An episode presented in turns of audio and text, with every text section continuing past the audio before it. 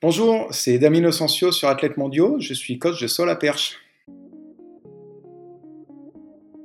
Salut tout le monde, bienvenue dans ce nouvel épisode du podcast Athlète Mondiaux, le podcast 100% athlète qui donne la parole aux meilleurs athlètes du monde, aux meilleurs athlètes et aux meilleurs coachs. Car cette semaine, je vous propose un nouvel épisode hors série. Après Laurent Meuvely il y a quelques mois, je reçois Damien Inocencio, coach de saut à la perche. Damien a accompagné Renaud Lavilloni jusqu'au titre olympique en 2012 il entraîne désormais l'équipe nationale de Chine et a aussi notamment travaillé avec les équipes de Suède et de Suisse. Vous allez l'entendre, nous avons abordé beaucoup de sujets dans cet épisode. Je sais que vous aviez apprécié ma conversation avec Laurent Meuvely et j'espère que celle-ci vous plaira aussi. Bonne écoute.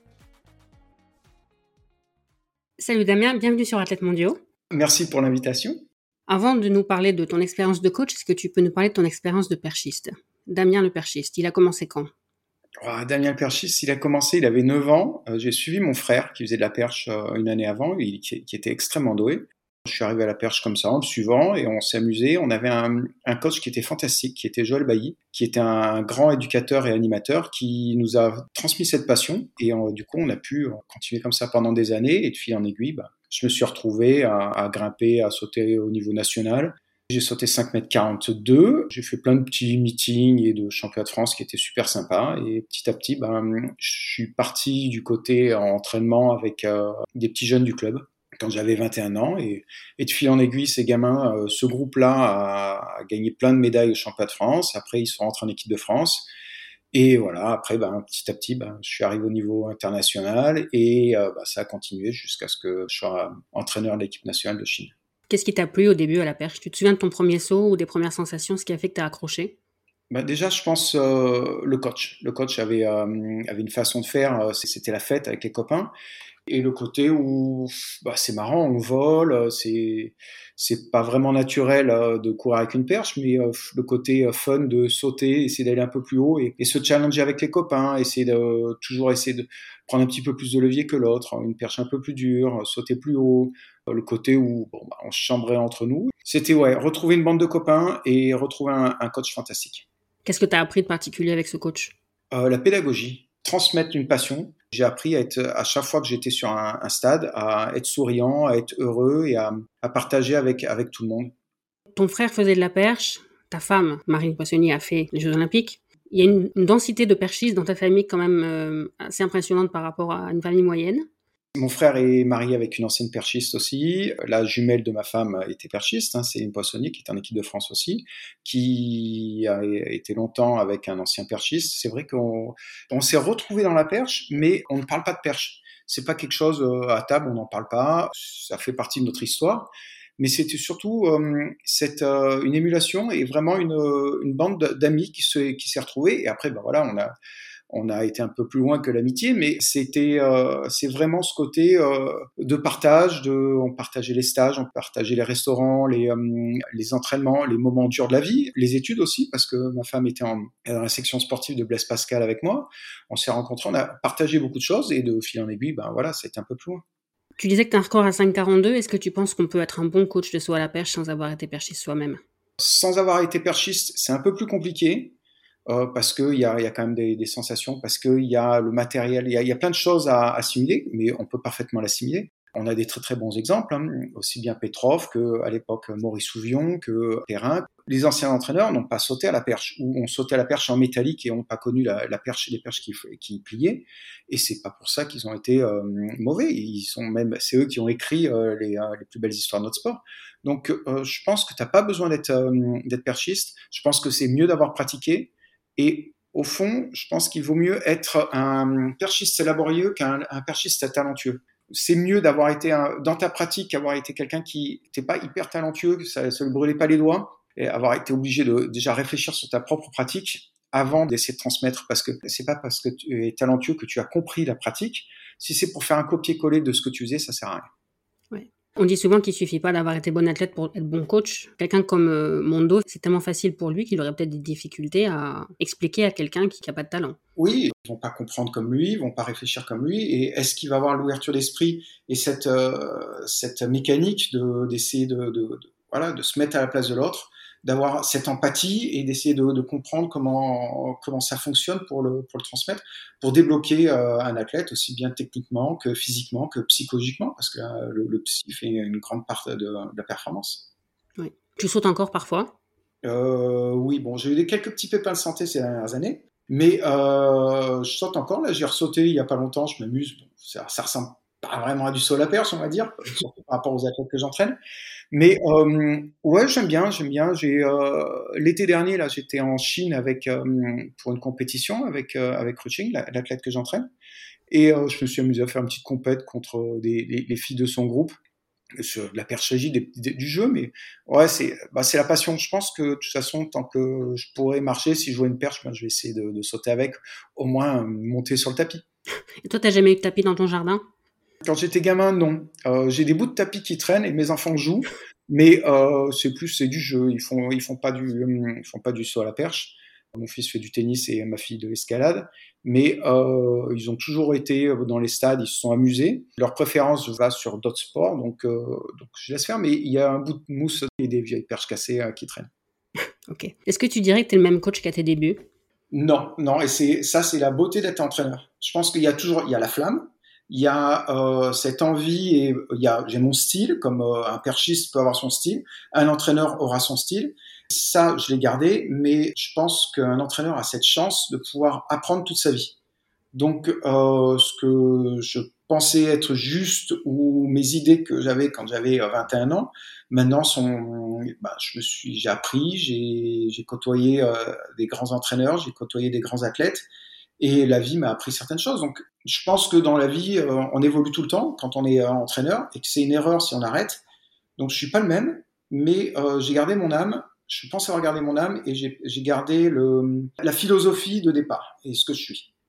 Dans une interview, je t'ai entendu dire qu'à un moment, quand tu as commencé à être connu comme coach, certaines personnes t'avaient dit qu'il fallait peut-être être plus sérieux, arrêter de plaisanter, etc. En tout cas, peut-être en public. Les gens qui te connaissent, ils sauront de quoi je parle. Et que finalement, quand tu avais essayé de changer, tu t'étais rendu compte que tu n'étais pas heureux, que tu n'étais plus toi-même et donc tu avais euh, oui. arrêté d'essayer de changer. Oui, tout à fait. J'ai euh, ben, quand euh, quand ça a commencé à perfer, quand en, en 2008, 2009, ça a commencé vraiment à perfer fort. Il y a des personnes qui sont venues me voir en me disant bon Damien, maintenant euh, t'es plus un petit entraîneur club, tu entraînes en équipe de France, euh, t'as un statut. Maintenant il faut il faut que tu te, tu te tiennes correctement, on va dire. Tu arrêtes de faire les, les blagues un petit peu les blagues pourries, comme dirait ma fille, les blagues à papa. Et euh, c'est vrai que je me suis dit, je me suis posé, je me suis dit, ouais, bon, c'est vrai que maintenant, bon, faut arrêter de faire le guignol. Et en fait, euh, je me suis rendu compte au bout de, assez rapidement, au bout d'un mois, un mois et demi, ben, le groupe vivait plus pareil. Les athlètes avaient pu, ils perdaient un petit peu la flamme, ils perdaient euh, cette, cette joie de, s'entraîner, ils voulaient être euh, pro. Et moi, ben, en fait, j'arrivais au stade avec, euh, ben, je portais un fardeau parce que j'étais plus moi-même, donc euh, bah, j'ai enlevé cette espèce de costume qui m'allait pas et j'ai réenfilé le mien et j'ai continué comme j'étais. Et je me suis dit, bah, c'était pas la peine d'écouter les gens. Mais c'est le même problème qui vient aux athlètes. Beaucoup d'athlètes, quand ils arrivent à un, certain niveau, on va dire, euh, ils ont 18 ans, ils rentrent en équipe de France junior, on leur dit, euh, maintenant on passe pro, on va s'entraîner comme des pros, un peu plus pro. Et en fait, ils partent, ils viennent, ils arrivent à l'entraînement super sérieux, ils sont, euh, ils arrivent même à l'heure, euh, ils font tout extrêmement sérieusement et chaque entraînement, ils se mettent la pression, ils se mettent la pression et ils oublient d'être eux-mêmes. Et souvent, c'est là que ça, se casse la gueule. Ce que je leur demande, c'est de garder leur âme d'enfant. Le sport, c'est du jeu, c'est du plaisir, et si tu perds cette flamme, tu iras jamais loin. Donc, reste comme tu es, soit un enfant et souvent ben euh, les athlètes ben j'en discutais ben, pareil avec la chinoise et avec Seito euh, le japonais cet été. Je leur disais mais vous mettez la pression vous voulez absolument réussir. Oui on prépare un championnat du monde. On, espère faire des, finales voire des médailles aux Jeux olympiques. Mais rappelez-vous pourquoi vous avez fait du saut à la perche au départ. Vous devez arriver à l'entraînement avec cette euh, envie et vous devez ressortir avec le sourire et le plaisir. C'est la première chose. Quand tu as ça, après tu peux progresser. Si tu euh, arrives, euh, ben, tu vas à l'usine, c'est fini. Donc je fais en sorte de rester comme je suis. Si ça colle pas avec l'athlète, bah tant pis. Mais je vais pas changer avec l'athlète, je vais pas changer pour les médias, je vais pas changer pour. Euh, bah, tu comprends parfaitement qu'en travaillant avec la fédération chinoise, ils, ont, ils sont un petit peu moins fun que moi. Et ben, j'ai décidé de pas changer pour eux. Et si ça, si ça marche pas, ben, j'irai voir ailleurs. Comment tu progresses comme coach? Est-ce que c'est juste l'expérience, les erreurs qui te font apprendre? Est-ce que tu continues à te former? Est-ce que tu discutes avec d'autres coachs? Comment tu progresses? Alors, euh, me former, non, parce que j'ai pas le temps. Je discute beaucoup avec les autres coachs. J'adore discuter avec euh, les coachs de différents pays. Bon, faut qu'ils maîtrisent le franglais. C'est toi qui l'as dit. Ah oui, bah là, oui, là, euh, de toute façon, je peux pas le nier. Hein. Même Google n'arrive pas à me, à me traduire. Donc, c'est échanger avec, euh, mais pas que les coachs, avec euh, des managers, avec euh, avec tout le monde. Et c'est prendre des bouquins. j'aime bien, j'aime bien bouquiner tout ce qui est sport et vie, tout ce qui est les, les, les, bouquins de, de, psy et toutes ces choses-là. Mettre mon nez dedans, sans me mettre à fond dans l'étudier, mais le lire et, et ouvrir l'esprit. Et j'aime bien aller aux conférences d'autres personnes. J'aime bien, je m'installe et je regarde.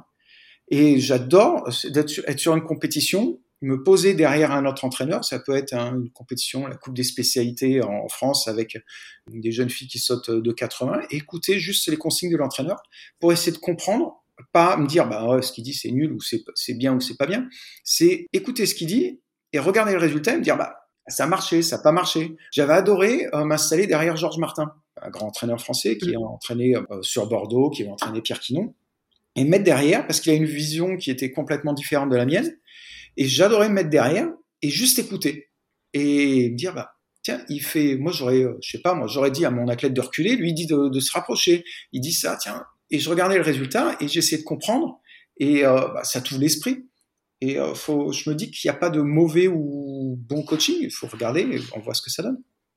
Est-ce que tu penses qu'il y a aussi dans le coaching une part de, de feeling? Je pense qu'il y, y, a une question de feeling. Moi, il y, a des, il y a un truc où quand les athlètes, quand ils sautent, je ressens le saut. J'arrive à le ressentir. Alors je sais pas si ça vient de ma pratique ou ça vient des heures et des heures passées avec eux et euh, voilà, c'est du 24-24 quand tu es entraîneur, euh, tu rentres à la maison, tu y réfléchis encore, tu regardes les vidéos. Moi je ressens les choses. Donc en fait, c'est euh, je pense qu'il y a une part de feeling mais il y a aussi une part de comment dire à force de passer du temps à le regarder sauter, tu comprends et tu rentres, tu rentres pas dans la tête, tu rentres dans la tête de l'athlète, euh, dans le côté où je rentre, je le manipule, mais t'essaies de comprendre quel va être son profil, euh, le moment où il va avoir son point faible, quels sont, vont être les points forts et ces choses-là. Exemple, tu as certains athlètes qui vont avoir peur de prendre du levier. Donc en fait, j'ai essayé de construire un saut qui va avec leur style et qui va aussi avec leur, leur, psy.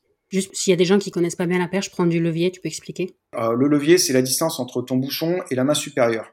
Donc plus tu prends haut, plus ça va être compliqué de, de déplacer la perche mais ça fait peur. C'est des choses qui font peur. Il y a des gens qui vont avoir peur parce qu'il faut prendre plus haut, d'autres qui vont avoir peur parce qu'il faut décoller plus loin, d'autres qui vont avoir peur parce qu'il faut courir plus vite. Il y a plein plein de choses. Tout le monde a un point faible. L'entraîneur doit comprendre quel est le moment où on est sur une ligne et bah faut pas passer cette crête pour pas que ça se casse la gueule. Ou quand on voit que ça se casse la gueule, faut essayer de revenir ou trouver les bons mots à, ce moment-là pour rassurer l'athlète, pour le, remettre en confiance et pour euh, aller chercher la performance et le petit truc en plus. Quand tu dis ça se casse la gueule, tu parles par exemple de ceux qui ont des blocages mentaux qui au bout d'un moment n'arrivent plus à piquer? Ah oui, il y a ça. Tu as des athlètes qui sont des machines, hein, qui doutent jamais. On a l'impression que rien ne peut les arrêter. Et du jour au lendemain, il y a un problème et ça, ça s'effondre. J'ai le cas de, Seito Yamamoto, le, le recordman du Japon euh, qui s'entraîne avec moi. Et ben Seito, au printemps, il a eu un problème. Il ne sait pas pourquoi il a ouvert la main supérieure. Donc il a pris une gamelle, il est tombé bon, droit dans le butoir, à plat dos. Et il a rien eu, il s'est pas fait mal, rien, mais il a pris, il a pris la trouille. Donc euh, maintenant, c'est un facteur qu'il faut euh, prendre en compte parce qu'avant, je peux lui dire n'importe quoi, il prenait deux minutes pour se concentrer, il y allait et tout passait. Et toute sa vie, ça a été comme ça. Et un jour, il s'est cassé la gueule. Et ben là, maintenant, il a ce truc qui lui est arrivé, qui lui est arrivé plusieurs fois. Après, quand il est, repassé, il est reparti au Japon, il l'a fait plusieurs fois. Il est incapable de savoir à quel moment c'est arrivé. Donc là, depuis cinq mois, on est dans, une, dans de la reconstruction j'essaie de lui redonner confiance parce qu'il était arrivé au point où il était incapable de, décoller même sur deux foulées. Pendant que c'était quelqu'un qui était invulnérable. Et euh, bon, il a trouvé cette limite et euh, qu'il n'a pas été capable de contrôler. Et euh, il faut trouver les mots, il faut trouver le temps. Et bon, pour l'instant, ça marche tout doucement. Et bon, il a raté ses, ses Jeux d'Asie là au mois de septembre, mais il ressaute, il arrive à reprendre du plaisir, il est heureux de sauter. Et du coup, ça revient. Mais pour ça, il faut donner du temps. Il faut donner du temps. C'est euh, s'il y a une fracture euh, psychologique, qui est une blessure comme une blessure physique, et ben il faut laisser le temps que les choses cicatrisent. Comment tu fais pour tu dis tu essaies de redonner confiance, ça passe par quoi? La première chose, euh, j'essaie de revenir par ce que je, t'expliquais, euh, essayer de comprendre pourquoi l'athlète au départ a fait du saut à la perche, qu'est-ce qui lui plaît dans le saut à la perche? faut trouver qu'est-ce qui te fait plaisir. Et à partir de là, tu enlèves toutes les choses qui stressent et tu gardes que les choses qui font plaisir. Et au fur et à mesure, bah, tu rajoutes des petits éléments, tu lui fais faire un certain nombre de sauts. Quand tu vois qu'il y a de la confiance, tu le mets un petit peu plus en difficulté, mais c'est par euh, petite euh, pincée. Tu vas tout doucement, tu rajoutes un petit peu, et quand tu vois qu'il est à la limite, c'est pas grave, on se satisfait de ça pour aujourd'hui. Et surtout, toujours se dire que le temps est ton ami. Il faut surtout pas se dire, j'ai pas le temps, il faut que j'aille vite. Le temps est ton ami, donc tu vas te reconstruire à ton rythme et pas au rythme, aux échéances qu'on va nous donner le calendrier. Si tu dis, ah mince, dans deux mois j'ai championnat du monde, je serai jamais prêt, euh, ben, et tu vas compter les jours, là tu vas arriver à l'entraînement avec de la pression. Non, c'est pas grave, je me prépare, je me prépare, je serai prêt au bon moment, mais je le fais à mon rythme. Tout ce qui est prépa mental, c'est toi qui le fais seul ou les athlètes sont aussi accompagnés par un spécialiste? J'ai eu des athlètes qui ont été accompagnés, il y a eu tout. Je fais quasiment, je fais tout tout seul parce que c'est souvent compliqué. De ce que j'ai remarqué, les athlètes qui font appel à un préparateur mental, bah souvent en fait, euh, ils s'en sortent pas. J'en ai jamais vu vraiment s'en sortir à, long terme. Je pense qu'il y, a un travail à faire sur toi et je pense que de toute façon l'entraîneur, il doit, il doit toucher à tout. Après, oui, on peut avoir quelqu'un, mais faut avoir, faut trouver quelqu'un qui t'a parfaitement confiance et il faudrait qu'après chaque séance, ils viennent te faire un débriefing. Parce que si euh, le préparateur mental va dans une direction et que toi, tu vas dans l'autre, on va dans le mur. Donc il faudrait, pouvoir vraiment, vraiment travailler en équipe à 100%. Et pour l'instant, j'ai jamais trouvé cette personne-là. Plus, ça va bientôt faire 10 ans, je travaille avec les Chinois. Les Chinois, tu es, sur notre culture. Et euh, s'ils ont un préparateur mental qui est même pas capable d'échanger avec moi, c'est foutu. Donc euh, c'est euh, c'est encore plus compliqué euh, sur ces choses-là et eux, de par leur culture, j'ai jamais eu affaire à un préparateur mental. Avant, quand j'avais des Français, j'en ai eu. Ça a fonctionné, mais ça fait pas de miracle. Je pense qu'il y a un travail à faire sur soi et surtout, il y a un travail de l'entraîneur qui est un gros problème en athlète parce qu'on n'est pas pro et enfin, les entraîneurs sont pas pros, donc ils n'ont pas tout ce temps. Et en fait, c'est beaucoup de temps à passer avec ton athlète avant la séance, après la séance, débriefer. Il bah, faut avoir de l'empathie, il faut essayer de comprendre quel est leur problème, parce qu'en fait, souvent le problème psychologique, ça fait partie de ton environnement qui est autour. L'entraîneur doit connaître l'environnement, doit, doit essayer de connaître un petit peu tous les problèmes qui est autour. J'avais euh, une athlète qui, euh, qui était très très forte psychologiquement en compétition, mais qui arrivait tous les ans, au moment de, des partiels, elle explosait parce que elle voulait garder la charge d'entraînement, elle voulait réussir ses partiels qui étaient extrêmement bonnes en cours, mais elle avait tellement de choses qu'elle elle explosait c'était pas un problème psychologique de l'athlète, c'était des, des, problèmes qu'il y a autour. Et je pense que ouais, l'entraîneur doit réussir à, à, englober toutes ces choses-là. Le préparateur mental, aussi bien le préparateur physique. Pour l'instant, c'est moi qui fais tout. J'aimerais bien avoir euh, des gens pour m'épauler, mais j'ai pas encore trouvé les bonnes personnes. Et pareil, si moi je trouve un préparateur mental qui me convient, c'est pas forcément celui qui conviendra à l'athlète. Donc c'est quelque chose qui est extrêmement compliqué. Et il faut quelqu'un qui connaît la perche?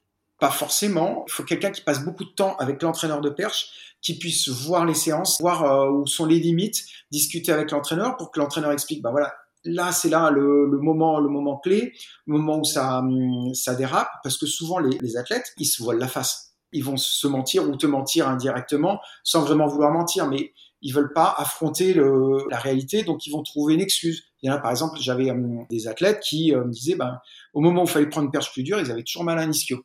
Donc ils vont dire non, j'ai pas peur hein, de cette perche, j'ai pas de problème avec cette perche, mais ah c'est mon ischio. Oui, mais t'as as mal à ton ischio parce que psychologiquement tu te stresses, tu te crispes et t'as mal et surtout psychologiquement bah tu te mets à penser à ton ischio parce que t'as peur de ta perche. C'est la gestion du stress. C'est ce que je leur dis. Par exemple, je leur dis jamais t'as la trouille ou t'as un manque de confiance en toi ou autre chose.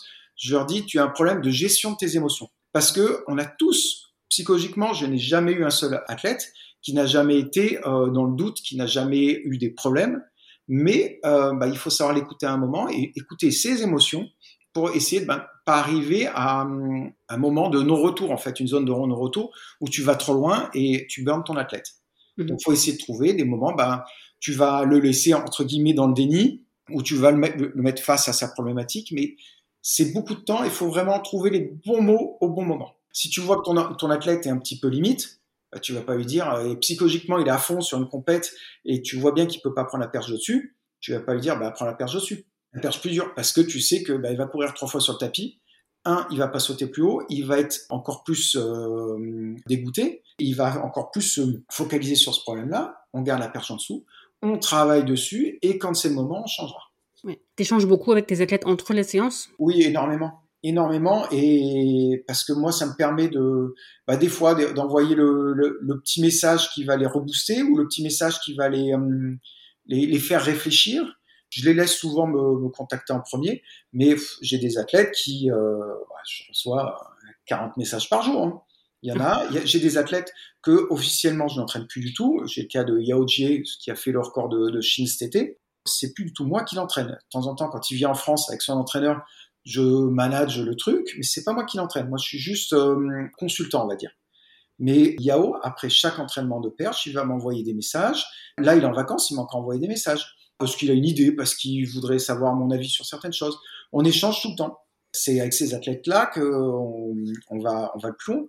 Et j'ai des athlètes qui ont arrêté la perche il y a 20 ans et qui continuent à m'envoyer des messages euh, très régulièrement sur, euh, bah, sur un petit peu de tout. Mais faut pas contrôler l'athlète. Tu rentres pas dans la tête de l'athlète, c'est ce que je te disais, mais tu crées des liens. Il y a des athlètes qui parlent plus que d'autres. Euh, j'ai le cas de la chinoise qui va m'envoyer beaucoup de messages. Il y a des périodes où elle envoie beaucoup de messages. Il y a Seito, le japonais, lui un peu plus euh, posé. Il va envoyer deux, trois messages quand il a besoin et d'autres, disparaît pendant 15 jours et il réapparaît. Il est complètement différent. Ok. Tu parlais tout à l'heure de certains coachs de perche avec qui tu avais échangé, etc. Comment t'expliques qu'en France, il y a une école de perche et qu'il n'y ait pas, par exemple, une école de lancer de poids, de son à hauteur de... Parce que si tu regardes l'équipe de France d'athlètes, il y a quasiment toujours trois perchistes hommes en grand championnat. Et même quand on a un qui est blessé, il y en a un autre qui va prendre la place. Comment t'expliques ça?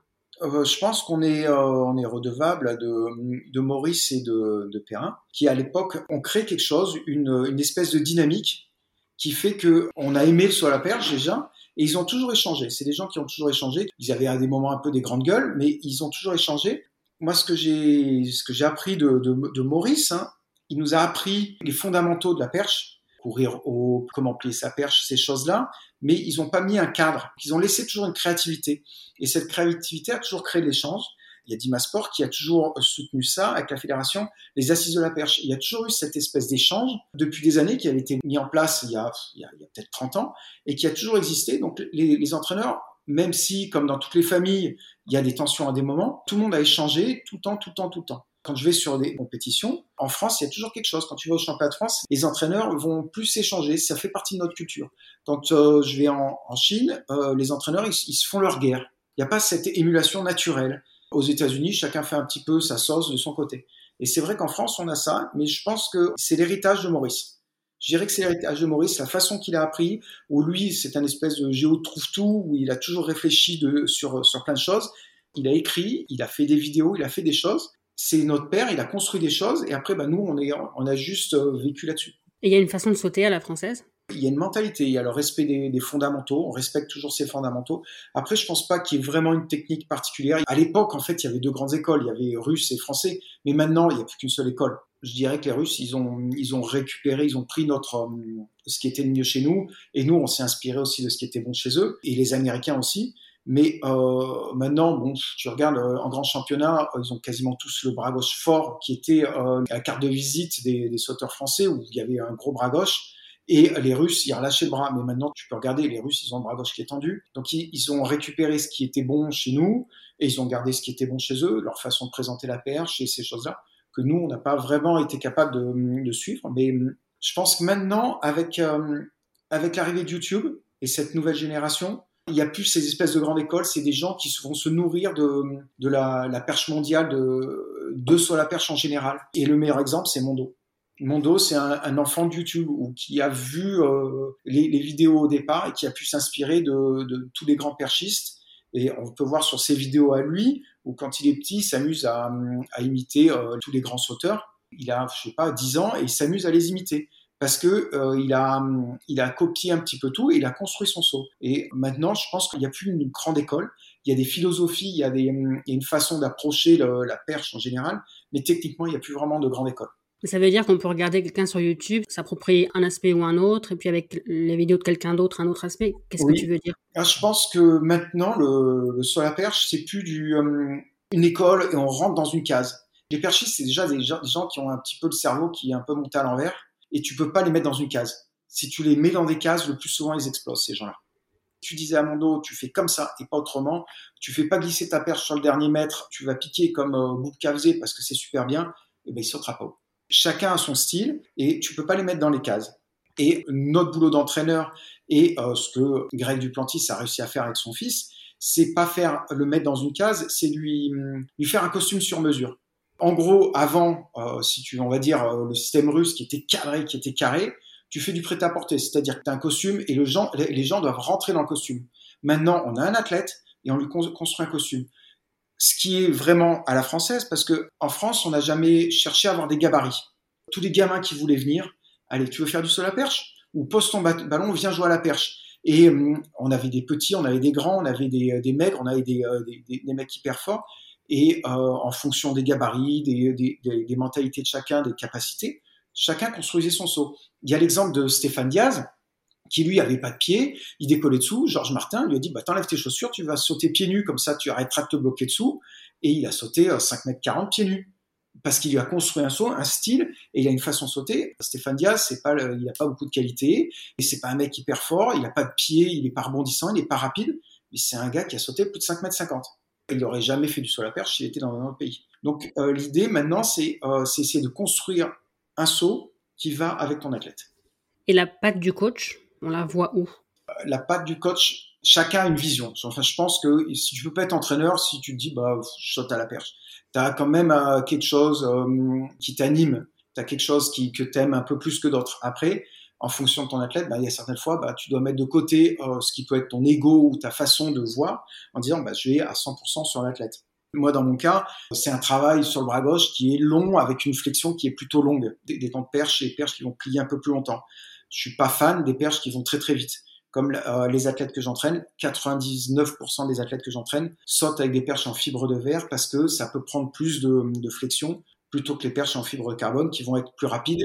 J'aime pas, j'ai pas, c'est pas mon style, c'est pas quelque chose que je ressens. Ok. Comme tu as coaché des athlètes de différents pays, est-ce que tu as aussi constaté différentes morphologies auxquelles tu as dû t'adapter dans les exercices que tu fais faire par exemple? Oui, oui. Bah, je vais donner le cas des, Chinois. J'ai enlevé beaucoup de, travail de pliométrie chez les Chinois parce que euh, les athlètes que j'avais ont eu, et les premières années, ils ont eu beaucoup de problèmes aux pieds. Ils ont des os euh, qui sont beaucoup plus fins que les Européens euh, et des, pieds qui sont plus petits. Je vais donner le gabarit de, de la fille que j'entraîne. Elle mesure 1m73. Elle fait 100 kg en squat, elle fait 75 kg en développé couché, donc c'est quand même une fille qui est très forte. Pourtant, et elle est, très, elle est musculeuse, pourtant elle ne pèse que 54, allez, 55 kilos. Allez, 55, 56 kilos. Parce qu'elle a une ossature qui est très très fine. Et donc ça, j'ai dû le prendre en, en considération parce que euh, bah, il y avait de la casse. Euh, il y avait bah, des petites fractures de fatigue parce qu'il y avait des, des douleurs que, que les athlètes français n'avaient pas. Je ne veux pas arriver avec mon système où bah, voilà, on va faire du Damien Nocensio et il a fallu que je m'adapte un petit peu, aussi bien physiquement que culturellement. La culture des Chinois est complètement différente de la nôtre. Donc tu peux pas arriver en, disant bah, vous avez pensé comme un Français. Tu arrives avec une philosophie, avec des choses, mais surtout la première chose que tu fais, tu te poses, tu échanges, tu regardes, et après tu arrives et tu essaies de faire des changements. Si tu arrives avec ta mallette en disant bah, on va faire euh, du Damien Inocencio ou euh, je sais pas du, euh, du ou autre chose, ça marchera pas. D'abord tu dois comprendre la culture, ton athlète après particulièrement, et après bah, tu essaies de construire quelque chose. T'as coaché des gauchers aussi? Euh, J'en ai eu peu, j'en ai eu. C'est euh, assez compliqué pour moi parce que j'ai pas cette, euh, j'ai du mal à le ressentir. Comme je te disais, j'ai besoin de sentir le saut. Quand je le regarde, je le sens. Il y a un truc. Les gauchers, j'ai un peu plus de mal. J'en ai eu. Je trouve ça bien parce que ça me fait un challenge psychologique pour essayer de comprendre, mais je suis pas à l'aise. Je suis pas à l'aise sur le truc. Et les perchistes gauchers, c'est des gens qui sont gauchers dans la vie quotidienne ou ça peut être comme un Rafa Nadal au tennis qui est dans la vie est droitier mais qui joue au tennis avec la main gauche? Euh, non, il y a aucun. Alors là, par exemple, là, j'entraîne au club des, petits décathloniens. Il y en a un, il est ambidextre. Euh, lui, bah, il écrit la main droite, il saute en gaucher. Ma femme, elle a été plutôt bonne hein, records de France. Elle est gauchère, sauf qu'elle sautait en droitière. Mais naturellement, elle sautait en droitière. Mais elle écrit de la main gauche. Euh, si elle joue au tennis, je crois qu'elle joue au tennis de la main gauche. Mais euh, si euh, elle saute à la perche, elle sautera à la perche en droitière. Et techniquement, elle était extrêmement bonne il y a plein de facteurs qui se mettent en, qui sont en considération. Il y a le côté forcément droitier-gaucher de la main, mais savoir droitier-gaucher du pied, ça peut être différent. Et aussi, il y a le, sens de rotation. Ça, c'est un exercice que je fais faire aux petits quand j'ai des gamins qui viennent à essayer la perche. je regarde un petit peu et quand je vois qu'il y en a un peu un problème, je suis pas sûr, je leur dis juste de sauter, faire un tour sur eux-mêmes et tu regardes dans quel sens ils vont mettre la rotation. Ça peut t'aider à faire ton choix. Est-ce qu'il y a des gauchers qui sont contrariés? Parce que le coach il se dit qu'il va pas savoir coacher et qu'il préfère qu'ils sautent comme des droitiers Ouais, il doit bien en avoir dans certains pays. Euh, j'ai jamais vu de gaucher en Chine, hein. mais euh, surtout pour moi, les euh, gauchers contrariants parce que ça me fait du gros travail. Mais je pense qu'il y en a, il y en a qui sont contrariés. On a mis en gaucher pendant qu'ils devaient pas l'être. J'ai l'exemple d'une athlète, Mariette. C'est mon premier titre en tant qu'entraîneur. C'était un championnat de France UNSS. Bah, elle avait commencé en gauchère avec sa première coach. Et après, ben, elle s'était essayée en droitière et elle a sauté beaucoup plus haut et elle, tout de suite, elle a compris très très vite.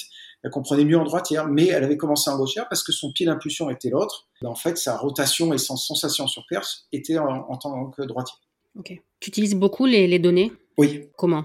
J'ai des cellules de chronométrage, j'ai un radar. J'aimerais bien avoir un auto-jump. Auto-jump, c'est les bandes que tu peux voir au moment des championnats de France. C'est les, les petites bandes jaunes qui sont au sol et ça va te donner la longueur des foulées, ça va te donner la, la, fréquence et toutes ces choses-là. Donc ça, j'ai pas parce que ça coûte ça cher et euh, j'ai déjà pas mal de choses. J'ai des données sur chaque entraînement de, sprint, je les ai. Quand les athlètes que j'entraîne font de la course sur plot, je vais toujours mettre euh, les plots. Il y aura 30 mètres de plot. Je suis fait comme un, un espèce de protocole. Il y a 30 mètres de plot et ils vont alors en fonction de la hauteur, euh, les petites haies. Et j'ai les cellules et à chaque fois j'ai leur vitesse. J'ai toujours la, vitesse sur les différentes choses. Ils vont faire la course avec perche, je vais placer les cellules à un, certain endroit.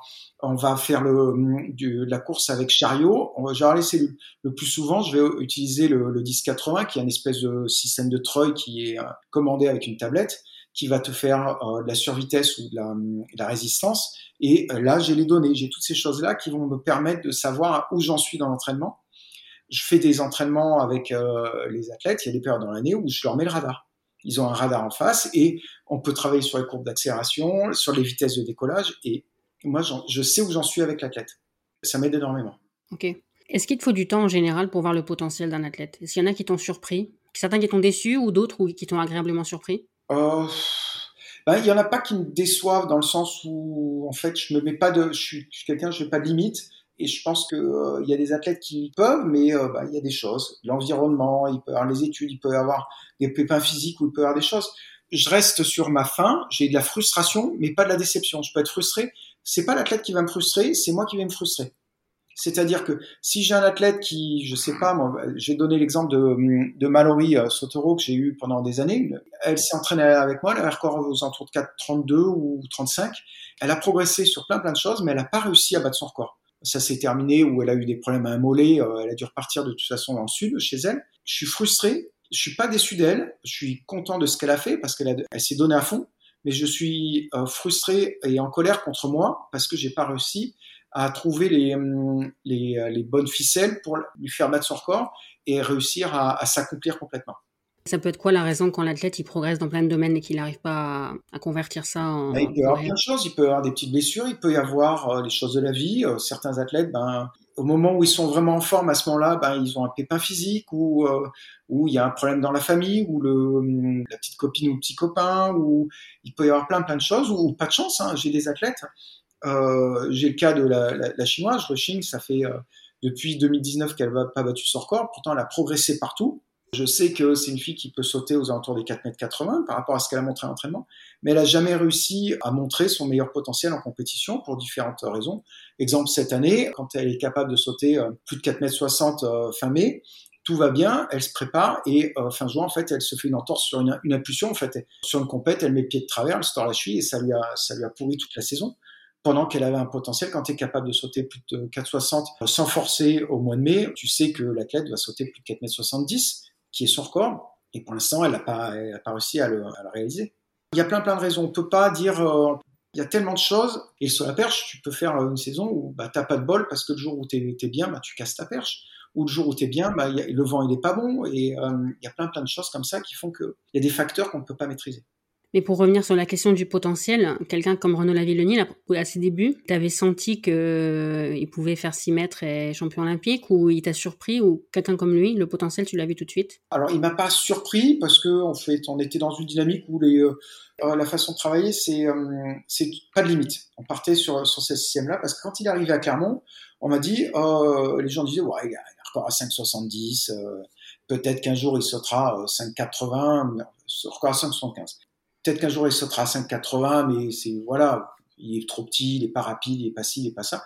Donc bon, de toute façon, à partir du moment où il avait sauté 5,81, on allait plus haut que toutes les prédictions. Donc on a continué et, en fait, j'avais pas d'attente parce que chaque mois, on construisait, on essayait des nouvelles choses. T'es dans cette dynamique, t'es lancé et et moi, j'avais, pas de limites. Je, pense que les limites, euh, on les regarde à la fin de la carrière, mais euh, il n'avait pas de limite. On essaie les choses et, et le but, c'est quand on a réussi à faire quelque chose, quand c'est maîtrisé, qu'est-ce qu'on peut faire en plus? Et par exemple, bah, si ton athlète il a progressé au décollage, bah, après tu vas pouvoir faire progresser le renversé. Mais quand il a amélioré son renversé, bah, tu peux revenir un petit peu sur la course. Et il y a toujours des, il y a toujours des choses. Et l'athlète, c'est quelqu'un qui va, qui va évoluer toute sa carrière, psychologiquement, physiquement. Il y a tellement de choses et techniquement, il y a tellement de choses qui vont faire que bah, tu as toujours une ficelle, un levier qui va te permettre de, de progresser. Donc, euh, j'ai un peu cette philosophie-là où sur aucun athlète, je regarde en fait, tu regardes à la fin ce qui s'est passé quel est le, le résultat? Et la limite, bah, c'est euh, ce qu'il a réussi à atteindre. Donc euh, non, j'ai pas été surpris. Je prenais un peu les choses comme elles venaient. En fait, tac, ah, je suis arrivé là, comment je peux faire? Et tu as la tête dans le guidon, tu es, sur ton truc et tu regardes pas, euh, tu regardes pas ce que tu es en train de, de, réaliser en fait. Et quelqu'un comme Mondo, tu le connais depuis quand Mondo d'ailleurs? Depuis qu'il a deux ans. Deux ans. L'histoire, eh ben, c'est pour t'expliquer cette grande famille du sol à perche. Marie, donc ma femme, elle était entre dans une période où elle allait arrêter avec euh, avec son entraîneur et elle avait pas grand chose, enfin elle savait pas où aller et euh, elle avait envie de découvrir d'autres choses et d'aller un petit peu plus loin. Donc elle a dit je vais tiens je vais essayer de voir comment ça se passe aux États-Unis, aller aller euh, voir s'il y a possibilité que cette aventure peut me convenir. Et euh, on avait vu avec euh, un ancien perchiste américain, Corey Tarpening, qui s'entraînait à l'INSEP pendant des années avec Maurice et on avait vu bah qu'est-ce qu'il pourrait y avoir aux États-Unis pour qu'elle puisse découvrir peut-être l'université ou autre chose et il a dit bah il y, a, un mec sympa une petite famille euh, sympa quelqu'un qui devrait pouvoir t'aider euh, qui habite en Louisiane. Et donc Marie était partie euh, vivre chez l'habitant là-bas chez l'entraîneur du moment où elle a fait elle avait passé deux mois là-bas. Et c'était une petite famille qui s'appelle Duplantis. Et il y avait il y avait donc les frangins et euh, la petite sœur était pas encore née. Et il y avait un petit euh, un petit terrible. Elle m'a dit euh, elle me disait le petit dernier il est terrible. Il n'arrête pas de bouger. Il fait il bouge dans tous les sens. Il n'arrête pas d'embêter euh, Greg à faire des bêtises. Et il mettait les petites figurines dans le dans le lecteur VHS et c'est le moment où il s'était installé et euh, il y avait le projet de, de, mettre le sautoir dans le jardin. Et, et ben, du coup on a toujours suivi les, la famille du Plantis on, on a toujours un petit peu échangé en mail à l'époque en mail après un petit peu plus en visio et Greg, euh, Greg, il échangeait, on échangeait sur l'entraînement. Donc, en fait, je l'ai toujours un petit peu vu, mon dos.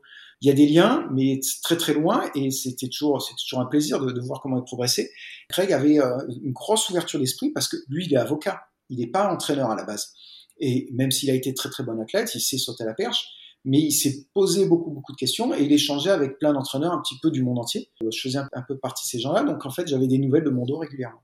Et son potentiel, lui, tu l'as tout de suite vu? Bah, euh, tu vois quand il est, il est, il est gamin, déjà, euh, beaucoup de personnes disaient ouais, il est trop petit, il est trop frêle, mais en ayant coaché Renault, c'est un discours qui moi me parle pas beaucoup. Mmh. Donc euh, je voyais et il y avait quelque chose, il y avait toujours cette euh, cette flamme. Il a une flamme qu'on retrouve pas chez les autres. Quand tu le vois sauter, il y a quelque chose en plus. Tu vois tous les autres sauter et là t'as mon dos. Et euh, ça, ça, ça, existait depuis, enfin, quand il avait, il avait 15 ans, tu voyais déjà ça. Il y avait ce petit truc en plus, et tu le vois son côté, euh, tu voyais bien sur les vidéos quand il est petit. C'est pas, il n'est pas présomptueux, il n'est pas arrogant, mais il y a un côté showman, et quand il, quand il saute, il arrive à, à faire, euh, à faire vibrer tous les gens qui sont autour. Et il y a quelque chose en plus. Je me souviens un jour que je lui ai demandé, euh, je lui ai dit ça a l'air facile quand tu sautes à la perche. Et il m'a répondu, mais de façon très humble. Il cherchait pas à se la péter. Il m'a dit, mais tu, tu sais quoi, c'est facile la perche. Oui, bon, ouais. peut-être pour toi, mais pas pour le commun des mortels. Mais non, parce qu'il est, euh, pour lui, c'est, il a réussi, il a les qualités pour, il a un environnement qui a été extrêmement sain autour de lui, et c'est sa passion. C'est, c'est, c'est un gamin qui a rêvé sur la perche en étant gamin, euh, en étant petit. Maintenant, bon, je dis gamin, il est vieux, il est encore jeune, mais c'est quelqu'un qui a toujours rêvé sur la perche. Et quand tu, quand tu le rêves vraiment, et qu'en plus, tu as l'environnement, tu as le matériel, tu as tout autour, ben, ça, et, ça a toujours déroulé pour lui. Il a eu des années, euh, des, moments un peu plus difficiles. Et même là, on peut voir que bah, c'est pas tous les jours qu'il bat un record du monde. Il est obligé de, se battre et que euh, bah, chaque fois qu'il y a des attentes, il y a de la pression, il y a plein de choses autour qui font que sa vie, elle doit pas toujours être facile, mais euh, il est heureux, il est heureux sur un stade. Avec Renault, ils ont ça en commun d'être des passionnés de perche. Toi, quand la fédé chinoise te dit, tiens, tu vas coacher un tel ou une telle, si tu te retrouves face à des gens à, qui on a dit de faire de la perche, mais qui ne savaient même pas ce que c'était à la base, comment tu gères ça? Est-ce que quand tu as des athlètes qui sont pas passionnés, est-ce que c'est compliqué? Ah oui, c'est très compliqué parce que tu, ben, euh, quand tu as des athlètes qui viennent, ben, comme s'ils venaient à l'usine, c'est compliqué. J'ai eu des athlètes, j'avais le cas de qui, euh, c'est un mec, je crois que c'est le plus talentueux que j'ai jamais entraîné. Ben, c'est lui, il est co-détenteur du record de, Chine avec 5,82. Il a fait sixième à Rio, il a fait euh, 4 ou 5e au championnat du monde de, Londres. Ben, c'est quelqu'un qui euh, il arrive à l'entraînement et la chose la plus importante pour lui à l'entraînement, c'est de finir tôt pour aller jouer aux jeux vidéo. Ben, ça, c'est compliqué. C'est compliqué. Alors, il faut trouver, ben, pour lui, j'arrive à le faire jouer. C'est un joueur, donc j'arrive à le faire jouer, mais c'est quelqu'un qui n'est pas dans la durée, qui pouvait pas euh, s'engager à fond. C'est assez compliqué. C'est assez compliqué. Il y en a certains, ben, le plus souvent, ben, ça marche pas. Il faut dire ce qui est. Et, ben, il y a des athlètes, ça colle pas. Ça colle pas. On a beau essayer de faire des, choses et ben c'est euh, la fédération veut, on va les obliger. Bah, de toute façon, c'est pas en obligeant quelqu'un que tu, tu, fais un champion. Donc euh, c'est assez compliqué. Et bon après on rentre dans une culture. La, la Chine c'est quand même une culture qui est complètement différente de la nôtre. Donc ça, c'est dur, mais faut respecter leur culture, faut essayer de comprendre. Et, euh, et après, euh, ce que je fais avec les Chinois, ce que je veux, c'est les, les, sortir de la Chine, les amener dans une culture différente, aussi bien euh, en France à Clermont-Ferrand, que les amener bah, en stage au Portugal ou aux États-Unis. On a été faire des stages aux États-Unis, dans le Texas, où bah, culturellement, c'est quand même ces deux mondes complètement différents entre la Chine et chez eux. Et euh, ceux qui ont l'ouverture d'esprit, ils vont, ils vont essayer de comprendre, ils vont, il y a des choses qu'ils vont pas aimer, mais à aucun moment ils vont dire ça c'est bien ou c'est pas bien. Ils vont arriver, ils vont essayer de se construire, ils vont essayer de construire des choses. Donc je pense que on respecte la culture. Et là, dans le cas des Chinois où c'est très euh, pro, où les, athlètes, à partir de 12 ans, bah, c'est ton métier. Tu es obligé de faire ça, tu obéis au coach et t'as pas à donner ton avis. Donc, tu essaies de, faire avancer sur ces choses-là, mais c'est vrai que c'est compliqué quand euh, tu as un athlète qui vient et qui est pas passionné, c'est compliqué. Mais euh, tu arrives toujours à trouver, chaque être humain, des, euh, des préférences et des moments où on arrive à, leur donner du plaisir. Donc, il faut réussir à trouver, bah, pareil, toujours cette ficelle chez chacun. Qu'est-ce qui va faire qu'ils vont ils vont s'épanouir un peu plus. Mais comment ils sont détectés en Chine? Première chose, il faut être grand. J'ai le cas de la chinoise, euh, ils voulaient pas que je la prenne parce qu'elle mesure que 1m73 et pour eux, il faut qu'une fille mesure plus d'un mètre 80 pour être une sauteuse à la perche. Il faut être grand, donc tous les gars, tous mes gars, ils font 1m90. Il faut bon faire de l'athlétisme. Il faut pas être trop rapide. Si tu es très rapide, ils vont te mettre au sprint. Si tu as trop bonne qualité d'impulsion, bah, ils vont te mettre à longueur. Ouais. Euh, si t'es euh, pas assez fort, enfin si t'es euh, très léger et très très grand, ils vont te mettre à la hauteur. La perche en Chine, c'est un petit peu la dernière roue du carrosse. Quand tu es, es bon athlète, mais que t'es pas hyper talentueux sur quelque chose, tu peux te retrouver à la perche.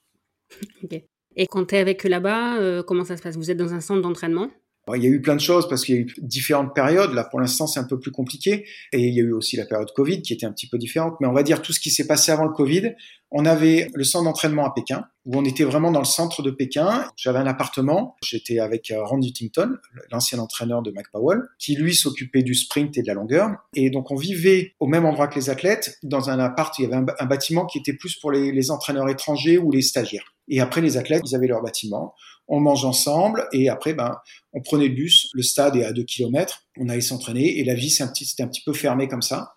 Et après ben, au, fur et à mesure notre vie c'est un petit peu ouvert parce que ben, parce que quand tu as tes habitudes, tu as ton appart, euh, tu apprends un petit peu ton cercle de découverte un petit peu plus long. Mais voilà, on vit on vit en centre d'entraînement. À Pékin, c'était comme ça.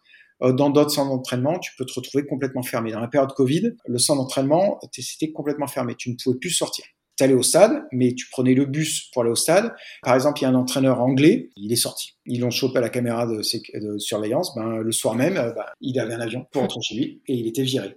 Mais avant, c'était bien. On avait notre appartement, on pouvait faire notre petite popote, on pouvait échanger avec. Euh, moi, j'ai changé beaucoup avec Randy et notre appartement, c'était un petit peu l'endroit où il y avait tous les coachs qui venaient, donc on pouvait échanger avec beaucoup de personnes et on avait nos libertés où on pouvait découvrir la, la vie et la culture euh, chinoise aux alentours. Et les athlètes, ils n'ont pas le droit de manger à l'extérieur, c'est ça? Alors, les athlètes euh, chinois n'ont pas le droit de manger à l'extérieur parce qu'en fait, c'est par rapport au dopage. ils ont besoin de nourrir une, euh, population immense. Donc en fait, il y a, beaucoup de clenbutérol dans la, dans la nourriture, dans la viande, comme il peut y avoir au Mexique, au Texas, c'est un petit peu pareil. Il y a des pays comme ça où euh, bah, voilà, les, animaux, bah, ils leur donnent des produits qui, sont interdits en Europe, mais qui sont autorisés là-bas.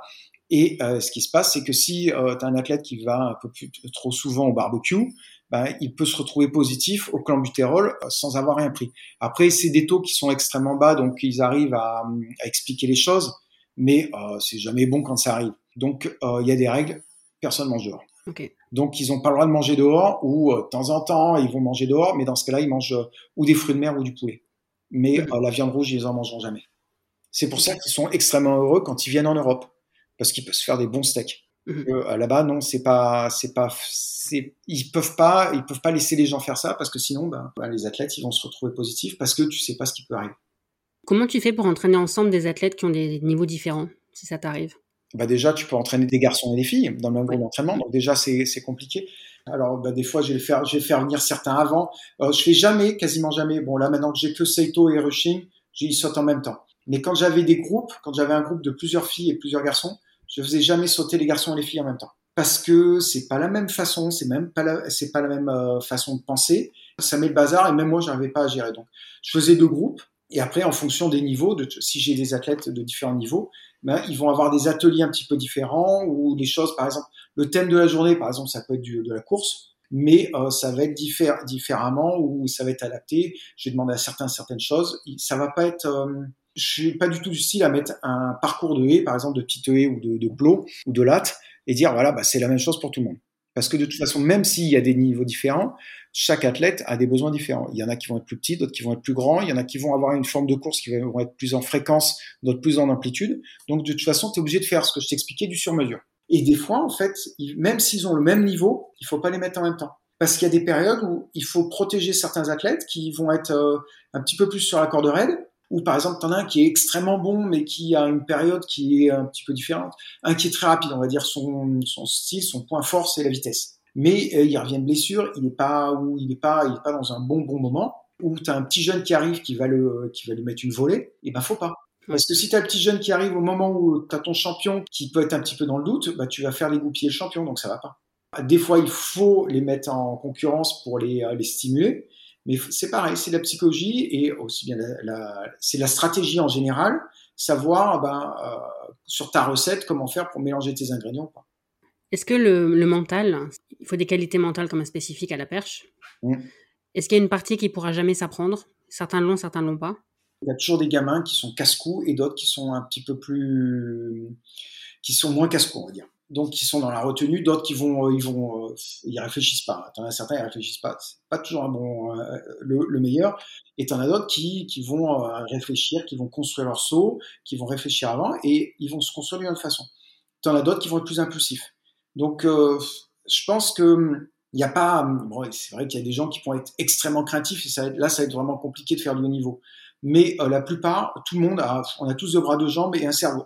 Après, c'est pareil, c'est ce que je te disais, les petites ficelles à tirer, savoir à quel moment et quels sont les points forts et les points faibles de ton athlète. Si, exemple, Sam Kendricks, il a sauté plus de 6 mètres, euh, 6,05 si je me souviens bien, avec une perche euh, 4,90, euh, il, il a jamais pris plus haut parce qu'il sent pas le saut, peut-être qu'il a peur, on ne sait pas, mais euh, 4,90 de levier un gars comme Renault, il a sauté avec, il a sauté donc 10 cm de plus et il a sauté avec euh, 5 m 15 de levier, 5 m 17 ou un truc comme ça. Chacun a son profil et tu construis quelque chose. Tu as des athlètes, oui, qui vont être plus créatifs que d'autres à l'entraînement et qui euh, vont devenir des guerriers dès que tu leur mets une barre devant ou, ou ils ont besoin de sauter. Tu as des, des, athlètes qui sont des champions de l'entraînement et quand ils arrivent en compétition, ils perdent leurs moyens. Donc, euh, oui, le perchiste a un cerveau un petit peu différent, mais de toute façon, quand ils arrivent, s'ils viennent au sol à perche, je sais bien que ça les amuse. Donc ils ont bien, ils ont bien ce côté, euh, ce côté un peu joueur, on va dire, au départ. Donc euh, le profil, il y est déjà. Je pense que tout le monde a ses chances. Tu as des gens qui sont un peu moins foufou que d'autres, mais si tu arrives à trouver comment ça se passe et que tu es patient, ben, il leur faudra peut-être plus de temps, mais ils y arriveront à un moment ou à un autre. Renaud Lavillenie est aussi euh, connu pour son mental. C'est quoi concrètement? Qu'est-ce qui fait qu'il est fort mentalement, concrètement? Bah, Il croit en lui. À une période, il était comme ça. On dit, bah voilà, marche sur l'eau, tu vas pas couler. Il marchait sur l'eau et il y croyait tellement qu'il n'a pas coulé. Renault a sa, une vision du saut à perche où toute sa vie, c'est le saut à perche. Pour lui, c'est vital. Ça fait partie, il y en a plein qui auraient dit, qui, qui auraient tourné la page avant lui, ou qui, euh, on peut voir le cas de, de Thiago Bras quand il a été champion olympique. Renault, après son titre, on a bien vu qu'il a eu un petit moment, un petit moment de mou, parce que bah, même Mondo, après ses premiers 6.05, il a eu un petit moment de mou, parce que tu arrives à quelque chose. Qu'est-ce qu'il y a après, en fait? Mais Renault a, su se relancer tout de suite parce que parce qu'il a faim, il a faim sur la perche. Que Thiago Bras a mis des années et il est, jamais revenu à son record parce qu'il arrivé, il avait, euh, il était rassasié. Que Renault est jamais rassasié. Pendant un concours, comment tu fais pour trouver les mots Si tu sens que l'athlète il est pas dedans, qu'il y a un truc qui va pas, tu peux pas non plus lui, parler pendant pendant une heure. Comment tu fais pour trouver les bons mots? Bah déjà, tu, pendant le concours, il y a pas, c'est pas que le saut. Tu regardes euh, comment ton athlète va rentrer dans le stade comment il va se préparer, la façon où, même à l'échauffement, quand on est sur un grand championnat, en dehors, euh, sur le stade d'échauffement, tu vois bien tout ce qui est hum, sa gestuelle, c'est comment son corps va parler quand il va, il va rentrer. Et c'est du travail qui va se faire en amont sur euh, plusieurs années où tu apprends déjà à voir comment va, va réagir ton athlète. À l'époque donc de Renault, par exemple, euh, l'échec de Daegu m'a donné les clés pour le coaching de Londres. C'est-à-dire? Bah, C'est-à-dire que bah, j'ai vu à quel moment il a, il a perdu ses moyens, il a été un peu moins bon, et à, quel moment bah, il a perdu le titre. Parce qu'à des goûts, il perd le titre. Et donc ces choses-là, pendant toute une année, j'ai pu le travailler sans forcément lui en parler, parce qu'après, il y a des choses, bah, quand tu vas tirer sur les, les, ficelles, comme je te disais, si l'athlète il sait ce que tu es en train de faire, ça marche pas. Donc en fait, bah, c'est appuyer là où ça fait mal au bon moment et relâcher euh, quand il. Donc c'est du travail sur une année et te permettre de trouver les bons mots pour un athlète euh, sur une compétition, c'est déjà avoir été capable de comprendre comment fonctionne ton athlète et de savoir quel est son costume, quelle ficelle tirer à quel moment. Et tu le vois, bah tu le vois dans le regard, tu le vois dans, sa gestuelle, tu le vois dans, les choix. Quand tu vas dire, il faut que tu changes de perche, il va dire ouais j'y vais ou il, va, arrive, il va déjà proposer ou il va être en attente. Il y a plein de petites choses et en fonction, tu as plein de, de lumières, de voyants qui vont s'allumer. Là, tu peux décider et là, tu ne décides pas. Tu dis ok, on va se donner un saut de plus. Euh, L'exemple de Renault à hum, Helsinki, au, championnat d'Europe, avant les, hum, les Jeux, où ben il était pas très très bien, euh, il a fait un échauffement qui était moyen, un entrée en concours qui était difficile, mais il fait la meilleure paire de sa saison, il bat les Allemands, il a le titre, pendant que, en théorie, il aurait dû perdre. Mais c'était trouver le bon moment de prendre un petit peu levier, reculer tes marques, euh, jouer avec les poteaux, ces choses-là, et le faire jouer dans son registre. Et c'est pareil, pour ça, il faut que tu connaisses ton athlète. Euh, le cas de, ben, on revient sur euh, Mallory, la, la, jeune fille que j'avais, elle, elle avait un problème sur le levier et sur les perches, mais en compétition, ça se débloquait. Et c'était savoir à quel moment changer la perche. Si on change trop tôt, elle buguait. Si on change trop tard, bah, elle passe pas. Des fois, faut cramer un essai. Faut laisser, OK, cet essai-là, on va jouer que sur la technique, sur des, intentions, et après, on ira sur le changement de matériel. C'est plein de petites choses, savoir bah, en fonction de ton athlète. Tu as des athlètes qui sont un peu plus bourrins, si la perche elle est souple, ben, il a besoin de se sentir fort, bah, tu lui fais prendre une perche plus dure pendant que tu as pas besoin, mais tu fais prendre une perche plus dure pour lui dire, bah, ok, allez, tu vois, tu es fort. Et d'autres où tu as un saut qui est intelligent, qui va être sur la technique, bon, on va sur l'intelligence, pas besoin de forcer on va sur l'intelligence, sur le, plaisir, joue encore une barre et après on passera aux choses sérieuses. Mais le choix de faire l'impasse ou pas, de prendre telle ou telle perche, de bouger les poteaux, c'est une, discussion que vous avez ensemble ou c'est toi, c'est eux Comment ça se passe? C'est bah déjà c'est en fonction de bah, comment on va se présenter, quel est l'objectif. Si par exemple tu es, on va dire, tu es, euh, déjà sur le podium des Jeux Olympiques et que toute façon deuxième ou troisième c'est la même chose, tu as besoin de gagner, donc en fait c'est des impasses, ces choses-là. Tu as certains athlètes, il y a certains qui les impasses c'est pas leur truc, ça les déstabilise parce qu'ils attendent trop longtemps. Donc c'est ces choses-là et c'est comment va se présenter le concours, qu'est-ce qui va donner en confiance à un athlète? Si par exemple tu as l'athlète qui fait un bon saut, il se sent bien, tu vas dans son sens. Allez, on fait un passe. Comme ça, il va se sentir encore mieux. Il va dire, ouais, là, le coach, il a, il a confiance en moi. Ou des athlètes, bon, ils ont besoin de, de, se poser un petit peu plus longtemps. Euh, Sam Kendricks ou euh, Nielsen, eux, ils vont faire quasiment toutes les barres. Ils vont les enchaîner. Ils vont euh, jouer à la perche un moment et après ils vont sortir, ils vont faire euh, un gros saut. Mais d'abord, ils vont se construire, sentir leur sauce. Quand tout est mis en place, tu peux essayer quelque chose de, gros. Tu es parfois amené à coacher des athlètes qui t'entraînent pas normalement, en meeting probablement plus qu'en grand championnat. Comment tu gères ça pour trouver les, choses à dire déjà quand tu connais moins l'athlète et puis je suppose que tu n'as pas envie de dire quelque chose qui va déstabiliser ou qui va peut-être être contradictoire avec ce qu'ils entendent d'habitude avec leur coach euh, habituel? Souvent, en fait, tous les athlètes, je les connais un petit peu parce que euh, c'est une grande famille, on voit sur les compètes plusieurs fois, on suit.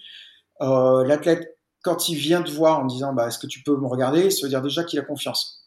Donc ça, ça aide. Et c'est compliqué. Pour certains, euh, euh, Zouk, la, la Bélarusse, des fois, elle me dit euh, Est-ce que tu peux me coacher? Elle va t'écouter, mais tu as l'impression qu'elle t'écoute pas. Moi, ça, ça m'agace. Si tu me demandes de te coacher, écoute les consignes ou fais au moins semblant de les écouter. Mais c'est compliqué, c'est aussi compliqué pour les athlètes que j'entraîne. Dans le cas, par exemple, de, de rushing, si je suis sur un compète et il y a une, une, autre athlète qui va demander, pas cet été là à Nancy, j'ai filé un coup, un coup, de main à, à, une américaine en même temps et elle se battait pour gagner le meeting.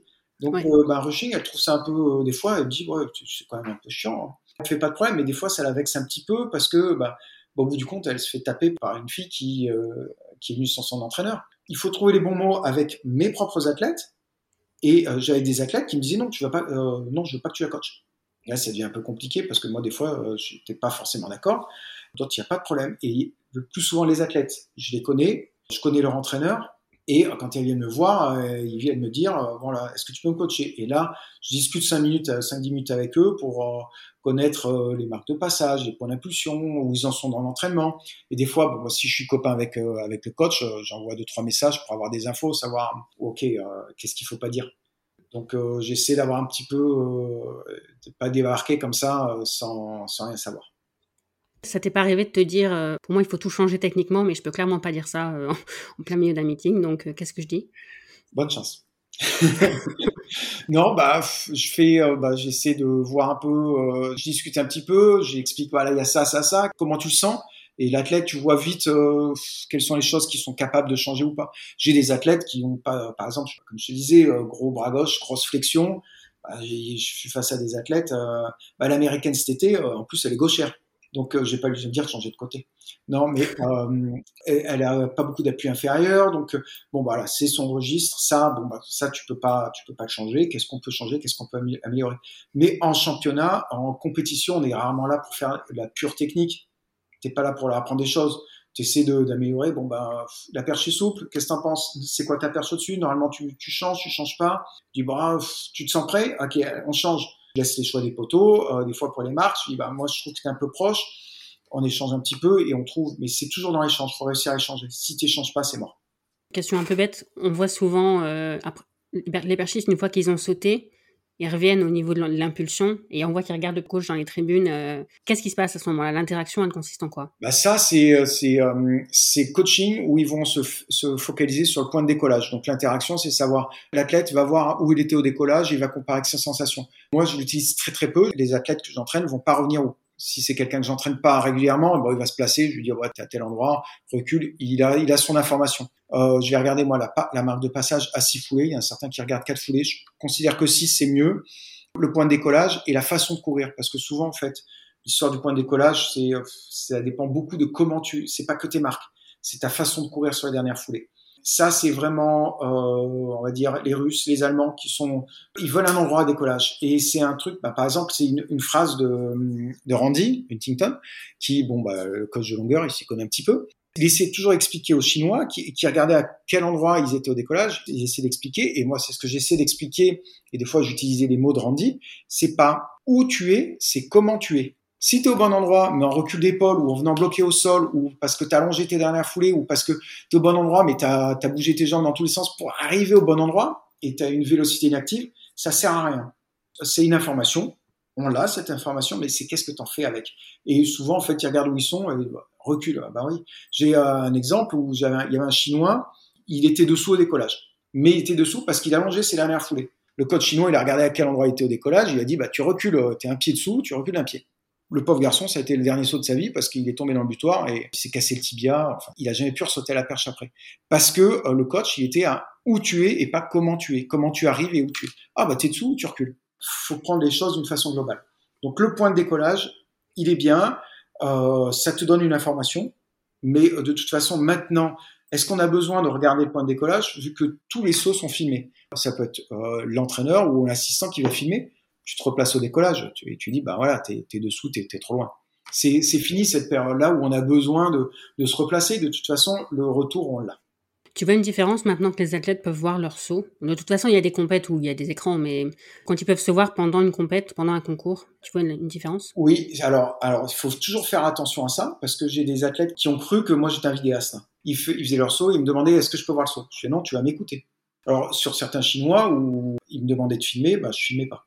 C'est agace. Mais a un moment, on échange. Le film, c'est euh, la vidéo, c'est quelque chose, c'est un apport après. Mais c'est un très très gros apport.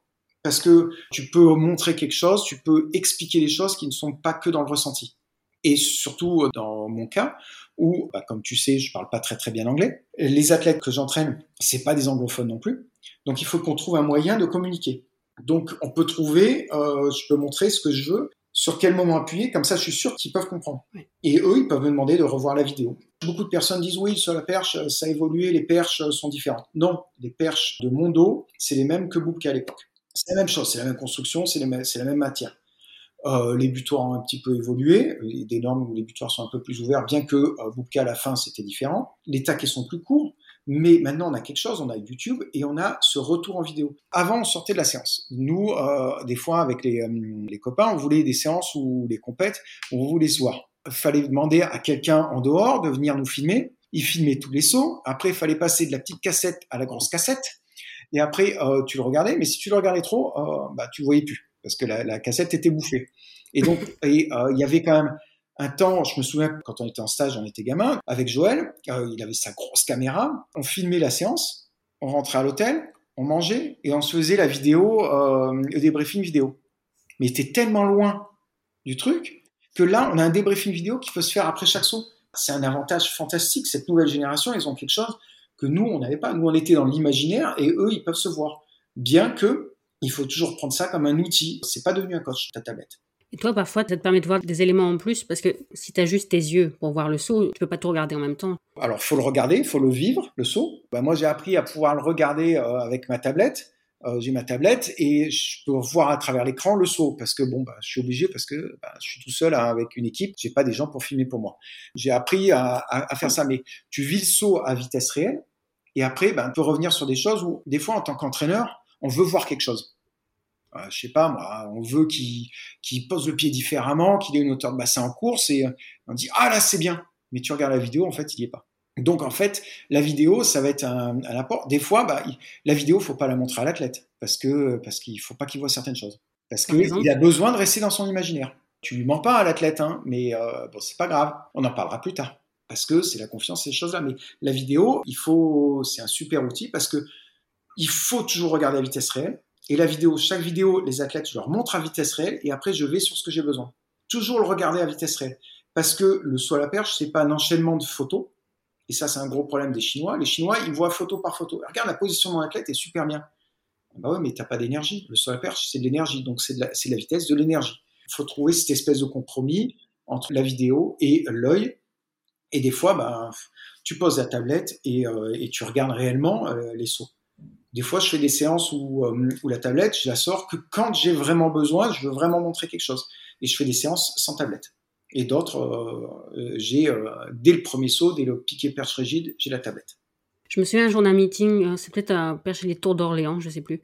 Je sais plus qui sautait, mais au bout de deux, trois foulées, je t'ai entendu dire non, non, il va pas passer. C'est la question de l'énergie quand tu connais bien l'athlète, tu sais euh, déjà dans les yeux comment il est, euh, il y a le regard, il y a sa façon de faire, et tu peux voir sur les premières foulées si par bas, si par haut, et en fait c'est un enchaînement. Le saut, c'est comme euh, c'est une chaîne. Et dès qu'il y a un maillon que tu vas le mettre de travers, tu es obligé de compenser avec un autre maillon. Et au fur et à mesure, ben, en fait, ta chaîne, tu perds tout. Comme quand tu vas lancer une balle, ben, si tu la lances bien au début, elle va continuer à rebondir dans mon sens. Et tu peux voir dès les premières foulées s'il vient s'écraser, s'il vient en force ou s'il est relâché et il commence déjà à courir comme si c'était sur un tapis roulant. Les pistes surélevées, elles, elles changent quoi? Il y a des études qui disent que ça change pas grand-chose. Moi, dans ma pratique, je sais que quand j'étais sur une piste surélevée, ça rebondissait énormément et j'avais une forme de saut qui me permettait de gagner en vitesse. Les marches, je pouvais reculer et je pouvais prendre des perches plus dures. Ça, c'est certain. Tu regardes statistiquement, il y a des perchistes qui, dès qu'ils sont au, sol, ils perdent des centimètres. Il y a le cas de, actuellement de Casey Lightfoot, qui, à chaque fois qu'il est sur la piste surélevée aux États-Unis, il est super bon. Quand il arrive sur une Diamond League en Europe ou une Diamond League dans le stade dur normal, et eh ben, il perd 20 cm. Et tu regardes, euh, il y a plein, on a plein de, sauteurs comme ça qui ont besoin des, pistes surélevées. Même Boubka, euh, son dernier record du monde à Sestrière, il il est sur une piste surélevée au milieu de la pelouse. Ça rebondit. Pour moi, il y a, y a un problème parce que la piste surélevée, le, le règlement dit, il faut pas qu'elle soit construite pour aider l'athlète. Ça veut dire quoi? Tu construis une piste surélevée demain en carbone.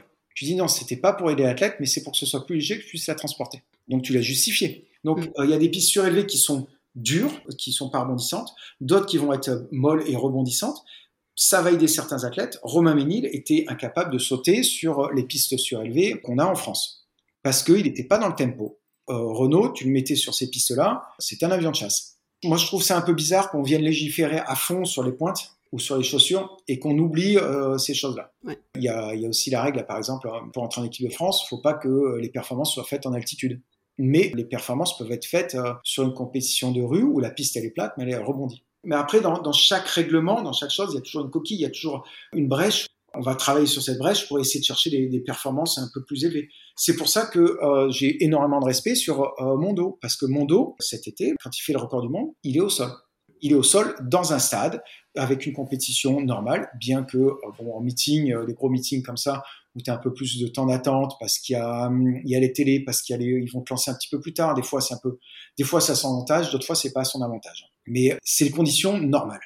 Dès que c'est sur les pistes surélevées, j'ai le cas de la, la chinoise que j'entraîne, elle a des grandes jambes, elle est très légère.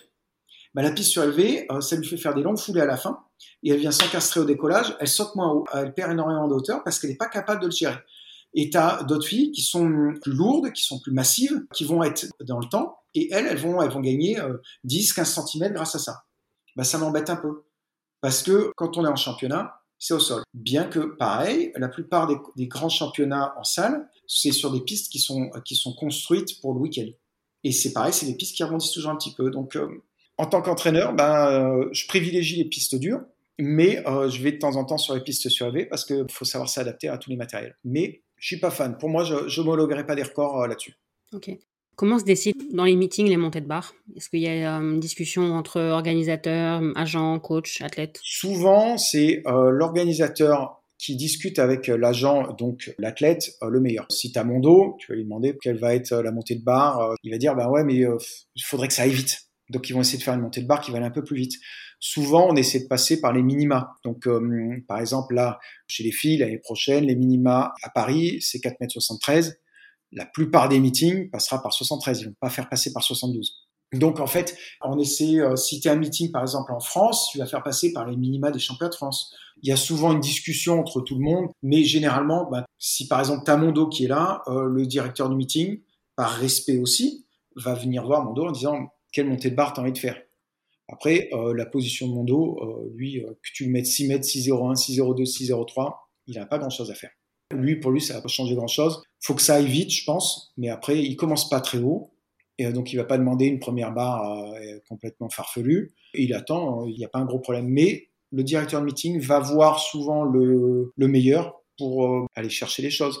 Ou par exemple, euh, moi, je peux arriver en disant, bah, là, tu vois, tu as fait passer par 60, euh, dans le cas de, de, de, ma chinoise, tu fais passer par 72, est-ce qu'on pourrait pas essayer de voir passer par 73 parce que c'est le record d'Asie ou des petites choses comme ça. Après, il peut y avoir des, des, des, requêtes qui vont être plus ou moins écoutées, mais sur un meeting, l'idée, c'est de d'avoir une grosse performance et que tous les gens, moi, je suis, si je suis directeur de meeting, je vais essayer de faire en sorte que tout le monde soit content et envie de revenir après. C'est quoi les erreurs les plus courantes que tu vois chez les perchistes euh, amateurs, pas amateurs amateurs, mais euh, je parle pas des gens qui font leur premier saut, mais les gens qui commencent à s'entraîner plus sérieusement, est-ce qu'il y a des grosses erreurs que tu vois souvent? Dans ceux qui s'entraînent sérieusement, moi la plus grosse erreur c'est psychologique. C'est ceux qui commencent à s'entraîner sérieusement, ils veulent devenir sérieux, ils oublient d'être heureux. Ça c'est la, première erreur, la première chose. Si tu veux t'entraîner sérieusement, on est sérieux, mais c'est du sport, hein, tu vas pas au bagne. Donc, il euh, faut que tu te fasses plaisir, faut que tu échanges, faut que tu sois heureux.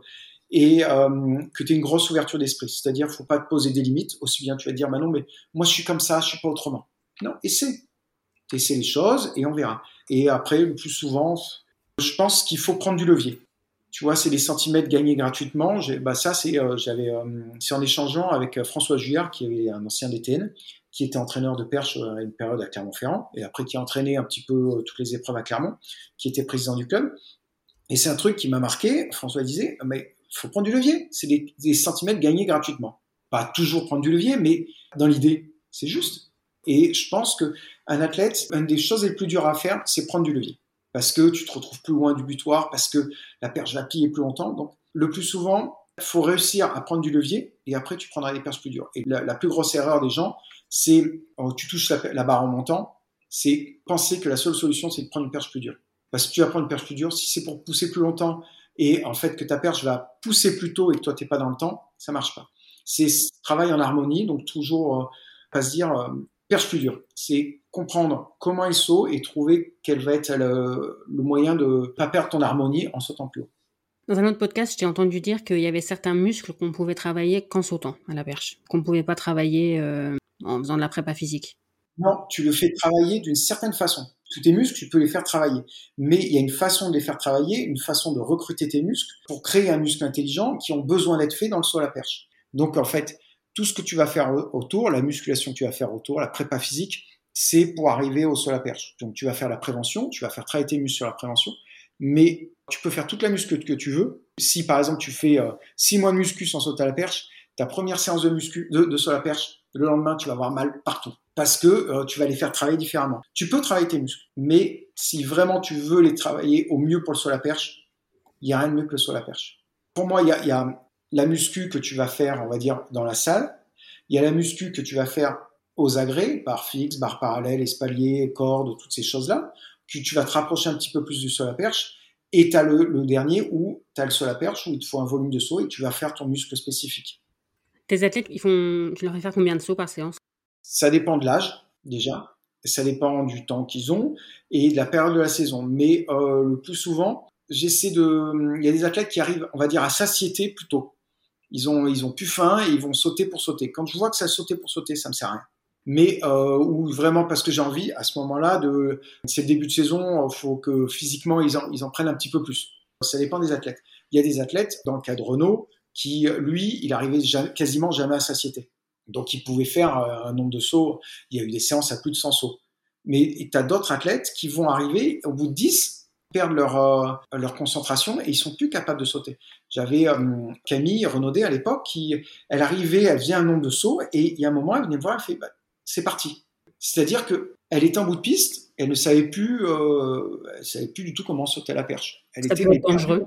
Bah, le plus souvent, en fait, c'est psychologiquement dangereux, dans le sens où tu vas essayer de pousser, tu vas, l'athlète, il n'y arrive plus, tu vas le pousser et en fait, tu vas l'enterrer, ton athlète.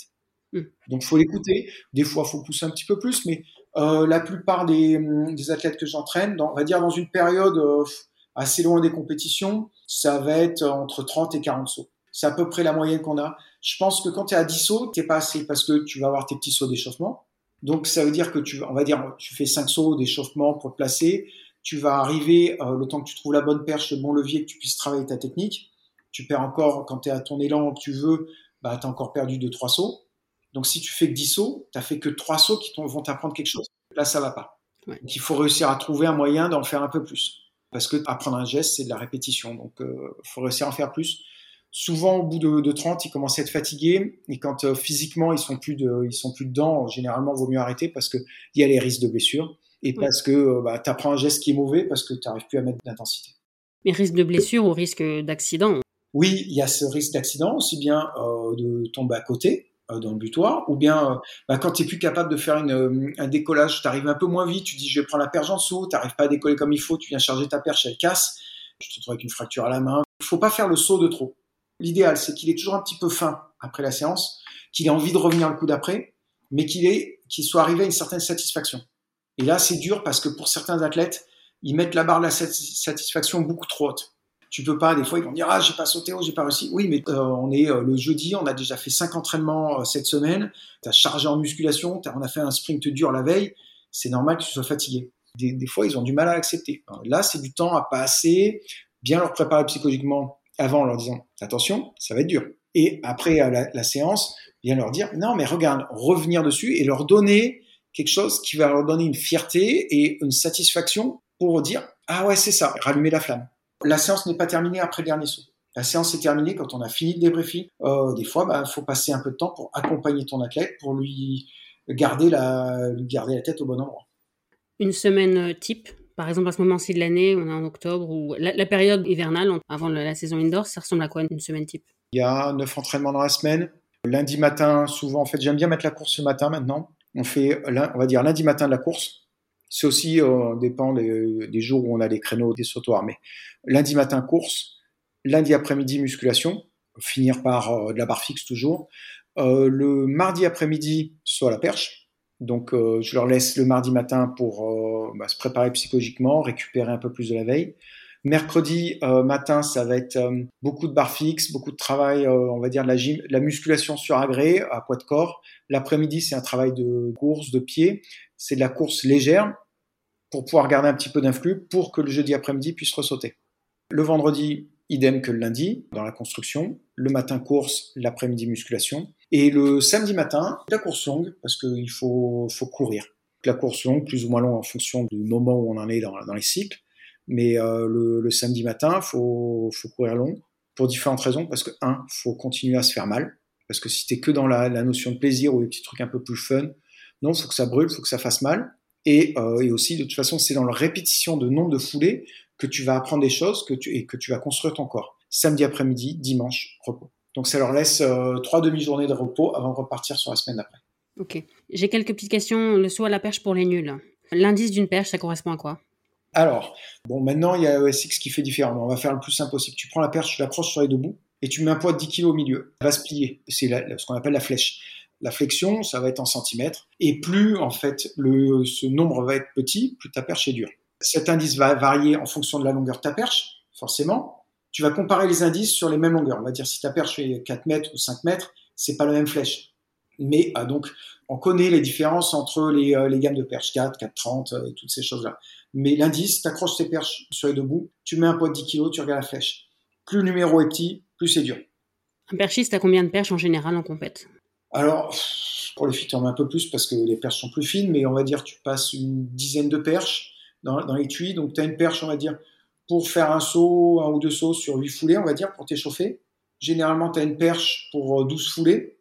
Et après, tu as une ou deux perches d'échauffement sur élan complet. Et après, ben, tu as, euh, les autres pour te construire.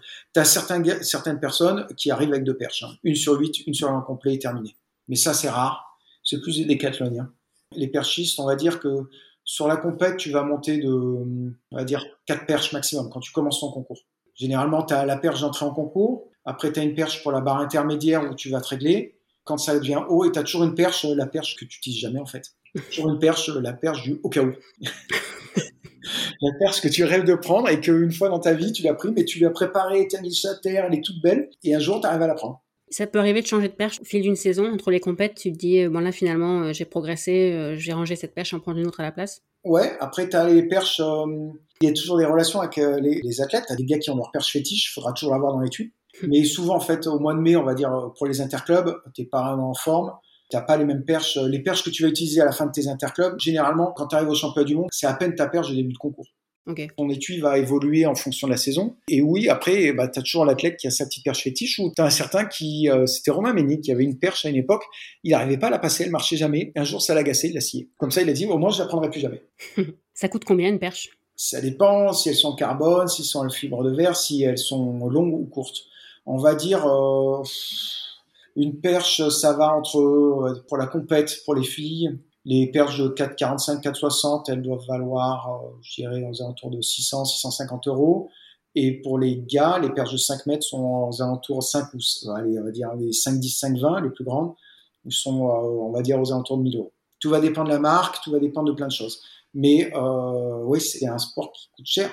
Et c'est pour ça que c'est encore un sport qui, où t'as pas tout le monde qui peut pratiquer. T'as pas tous les pays qui peuvent. Hein. Alors, ça coûte moins cher d'entraîner des filles que des gars, parce que déjà les perches coûtent moins cher et qu'elles arrivent plus rapidement à la limite des perches. Que les gars, le gars, quand il va commencer, on va dire, il a 15 ans, il va commencer avec des petites perches de 4 mètres et ça va évoluer, évoluer, évoluer jusqu'à des perches qui vont euh, à 5 mètres 20. Donc en fait, ça fait beaucoup, beaucoup de perches. Les filles, ça coûte moins cher que les gars.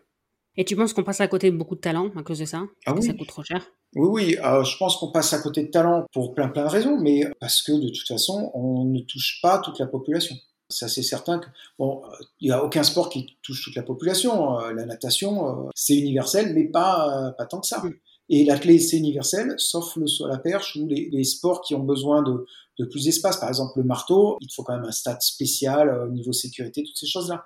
Mais on touche de plus en plus. On touche de plus en plus de population, mais euh, il y a encore beaucoup de travail à faire. Il y a quelques années, je m'étais retrouvé à Dakar faire une formation pour, euh, à l'époque, l'I2AF, et je m'étais retrouvé face à euh, les entraîneurs africains francophones. Là, j'ai pris une calotte fantastique parce que j'arrivais, moi, de Clermont, où on a, on a des, centaines de perches à Clermont, on a les sautoirs, on a, on a trois sautoirs à l'intérieur, on a, on a possibilité d'avoir quatre sautoirs à l'extérieur. Et tu arrives à Dakar où tu fais la formation où bah, ils ont rien. Et tu es face à ce, cette première problématique. Comment faire pour avoir du matériel? Et, Mais on perd énormément de talent, ça c'est certain. C'est quoi ton moteur comme coach? Le plaisir. Le plaisir et le par... ouais, le plaisir. Alors le plaisir, je vais le retrouver dans le partage et donner. Ouais. Je sais pas si c'est vraiment partagé parce que j'ai pas beaucoup, euh, j'ai pas des grosses attentes vis-à-vis -vis des athlètes parce que l'athlète par essence c'est quelqu'un d'égoïste qui veut gagner, c'est quelqu'un qui veut prendre, et l'entraîneur, c'est quelqu'un qui veut donner. Donc, c'est deux profils différents. Et euh, j'ai prouvé énormément de plaisir à voir un, un athlète sourire après une séance. Bah là, par exemple, là, j'étais en visio ce matin avec euh, la chinoise, on a fait la séance. Après, on a discuté, je dis, bah, la séance s'est bien passée, mais j'aimerais te voir un peu plus heureuse à la fin de la séance. Être contente, je n'ai pas besoin d'avoir un merci, mais avoir un sourire, avoir quelque chose. Et là, elle était, bon, elle était encore dans sa séance, il y avait d'autres choses, mais le moteur, c'est pas la gagne, ça va être voir un athlète qui est heureux, qui a les, yeux qui brillent et se faire plaisir. Comme ben, quand j'avais, euh, j'ai arrêté, dans, ça s'était arrêté avec Renault. Une des premières choses que j'avais fait, c'est que j'étais revenu euh, quand revenant sur Clermont avec les jeunes, ben, j'avais demandé de prendre l'école municipale des sports, où c'est des gamins de, de 10 ans qui vont sauter à la perche, parce que c'est, il y a rien de plus beau de voir un gamin s'amuser. Et ça, c'est fantastique. Et tu vis pas mal le fait de savoir que si ça se passe pas bien pour un athlète, la, Fédé va potentiellement te dire que c'est ta faute à toi et que c'est toi qui vas être remercié. Oui, mais euh, j'ai perdu mon job euh, en France quand, euh, en gagnant un titre olympique. Donc en fait, le résultat m'importe peu. J'ai pas, pas cette crainte-là parce que j'ai pu perdre des athlètes ou mon job parce que j'avais des résultats ou parce que j'en avais pas. Donc au bout du compte, tu sais que tu es sur un siège éjectable et le jour où on a envie de t'éjecter, on t'éjecte toutes les excuses seront bonnes. En Chine, là, pour, l'instant, bah, je ne sais même pas comment ça va se passer dans quelques semaines. Le, président est en train de changer. Euh, les résultats du saut à perche n'ont jamais été aussi bons. Il n'y a pas que moi qui entraîne, mais euh, la dynamique a été créée. Il y a des choses qui sont mises en place. Mais et euh, le cas de Chine qui progresse, elle a raté ses championnats du monde, mais elle a progressé. Mais si le nouveau gars, bah, je suis pas dans les petits papiers, bah, je me fais sortir. Ça fait partie du jeu, donc en fait, j'ai pas de pression sur le résultat. Je veux que mon équipe, les gens avec qui je travaille, aussi bien euh, les athlètes que les gens qui sont autour, hein, on soit heureux et que ça se passe bien. Après, euh, s'il y a quelqu'un qui veut nous, nous mettre des bâtons dans les roues, ils nous les mettront. C'est pas grave, ça m'importe pas. J'ai pas à me lever le matin en disant faut que je gagne, faut que j'y arrive, faut que j'y arrive. Bon, bah, si ça se passe mal, bah, je perds le job, je trouve autre chose. À une époque, tu t'avais dit que tu voulais hum, accompagner le premier chinois, le premier asiatique à plus de 6 mètres. Bah, c'est raté. C'est raté, Ernesto Biena l'a fait. Ouais. C'est quoi l'objectif maintenant? Euh, L'objectif, euh, la perche féminine, c'est ce qui m'intéresse le plus pour l'instant parce que c'est euh, c'est beaucoup plus compliqué, plus complexe que d'entraîner un garçon et que je me dis qu'une petite médaille en, au niveau international avec une fille, ça serait sympa. Pour l'instant, c'est bon, j'ai Seito, euh, j'ai envie s'il peut faire quelque chose de très très gros et je me donne à fond.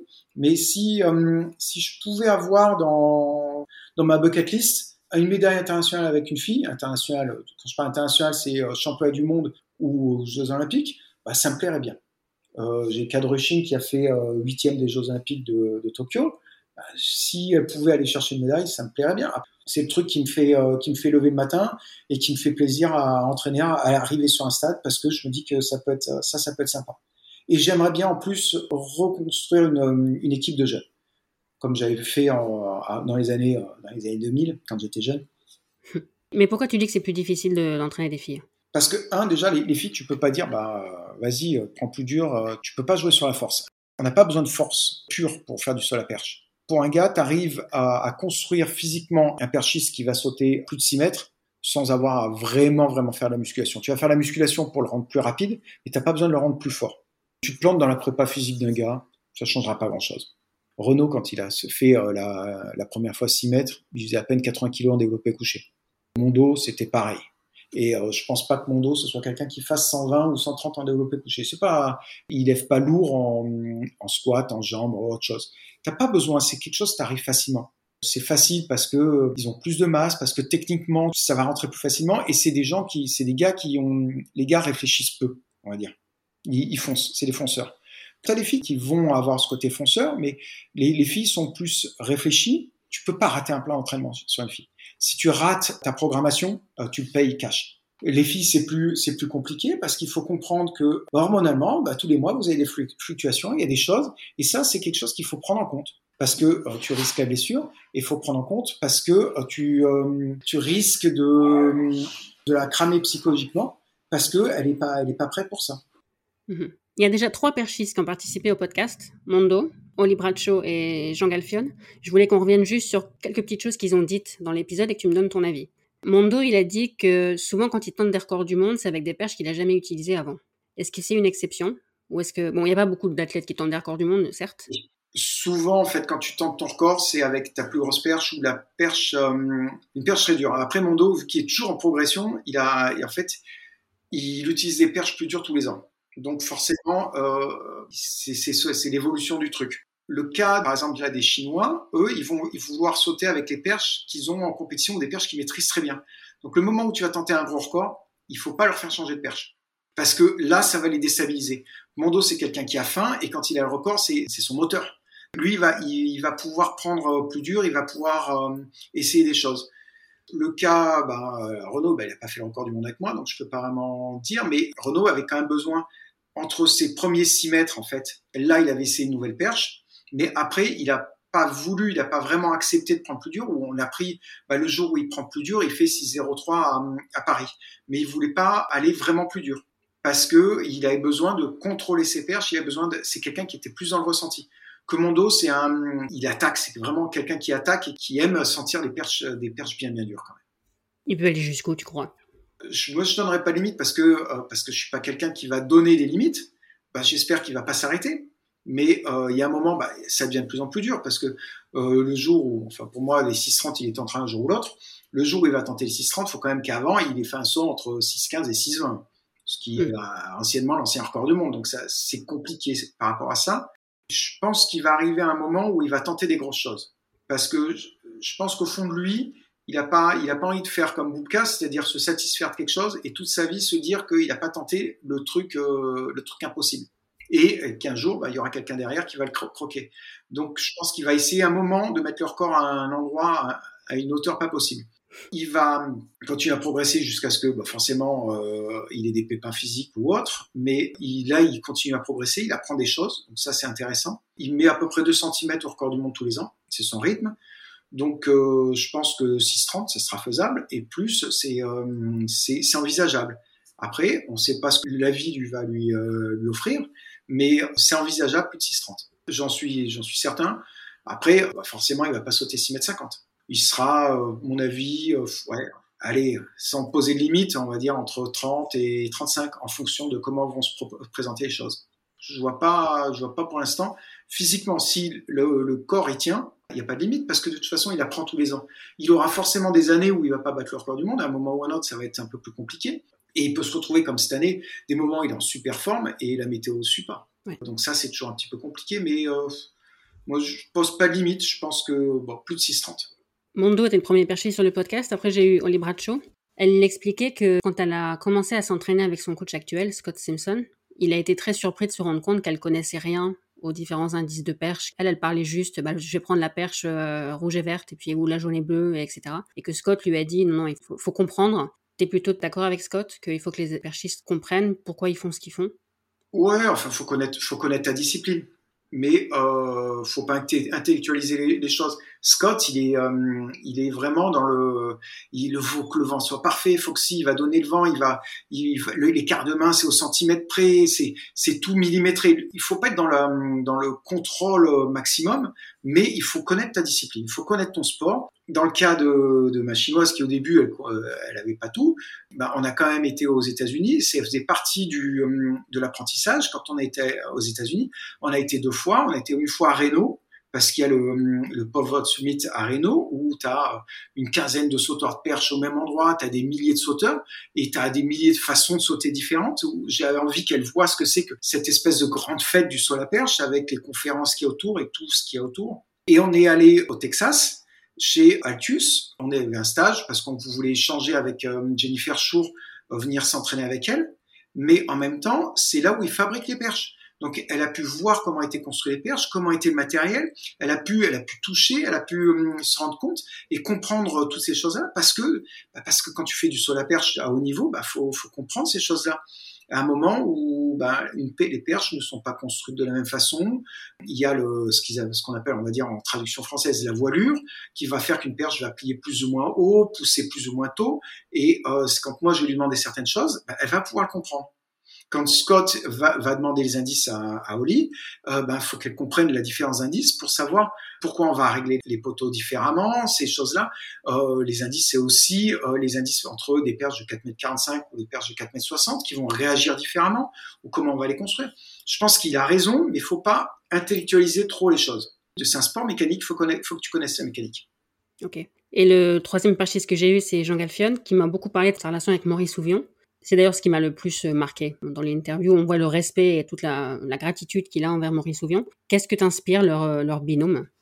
Je pense que c'est un, bah, pas de la jalousie parce que, mais j'aimerais bien arriver à avoir ça. J'ai des athlètes qui ont pas, euh, qui on n'a pas été jusqu'au bout, on va dire, de la, de la, de la carrière. J'ai le cas de d'Hortense Cuyo, une des premières filles que je qualifie au championnat du monde en junior. Et on a eu un parcours où cette jeune fille avait commencé la perche à 11 ans avec moi. Et il y a eu tout le parcours, comment elle s'est construite, avec ses problèmes euh, dans l'environnement, les problèmes qu'elle a pu avoir autour. Maintenant, bah, elle a arrêté il y a, il y a 30 ans. Elle a arrêté juste après, un peu après junior, parce qu'elle est tombée malade, qui a fait que bah, la perche, ça devenait plus la priorité parce qu'elle avait des problèmes de santé. Et mais c'est quelqu'un qui, au moins toutes les deux semaines, je l'ai en message. Et c'est quelqu'un qui, en qui j'ai énormément respect même si bon voilà, si on peut pas vraiment comparer avec moi avec Jean parce qu'elle a pas été championne olympique, mais elle a été euh, elle a été championne de France, elle a, elle a fait des choses qui font que à son niveau, elle hum, elle a elle a eu une belle carrière et euh, on, garde toujours des liens. Donc c'est quelque chose qui m'inspire beaucoup, qui me parle beaucoup parce que parce que bah, j'ai envie de continuer à discuter. Par exemple, là, j'ai le cas de Shangri, le, le chinois, détenteur du record de, de Chine.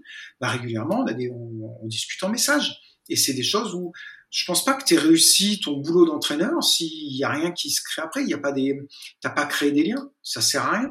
La dernière question, c'est celle que je pose à tout le monde. Ce que j'aime dans la clé, c'est son côté universel.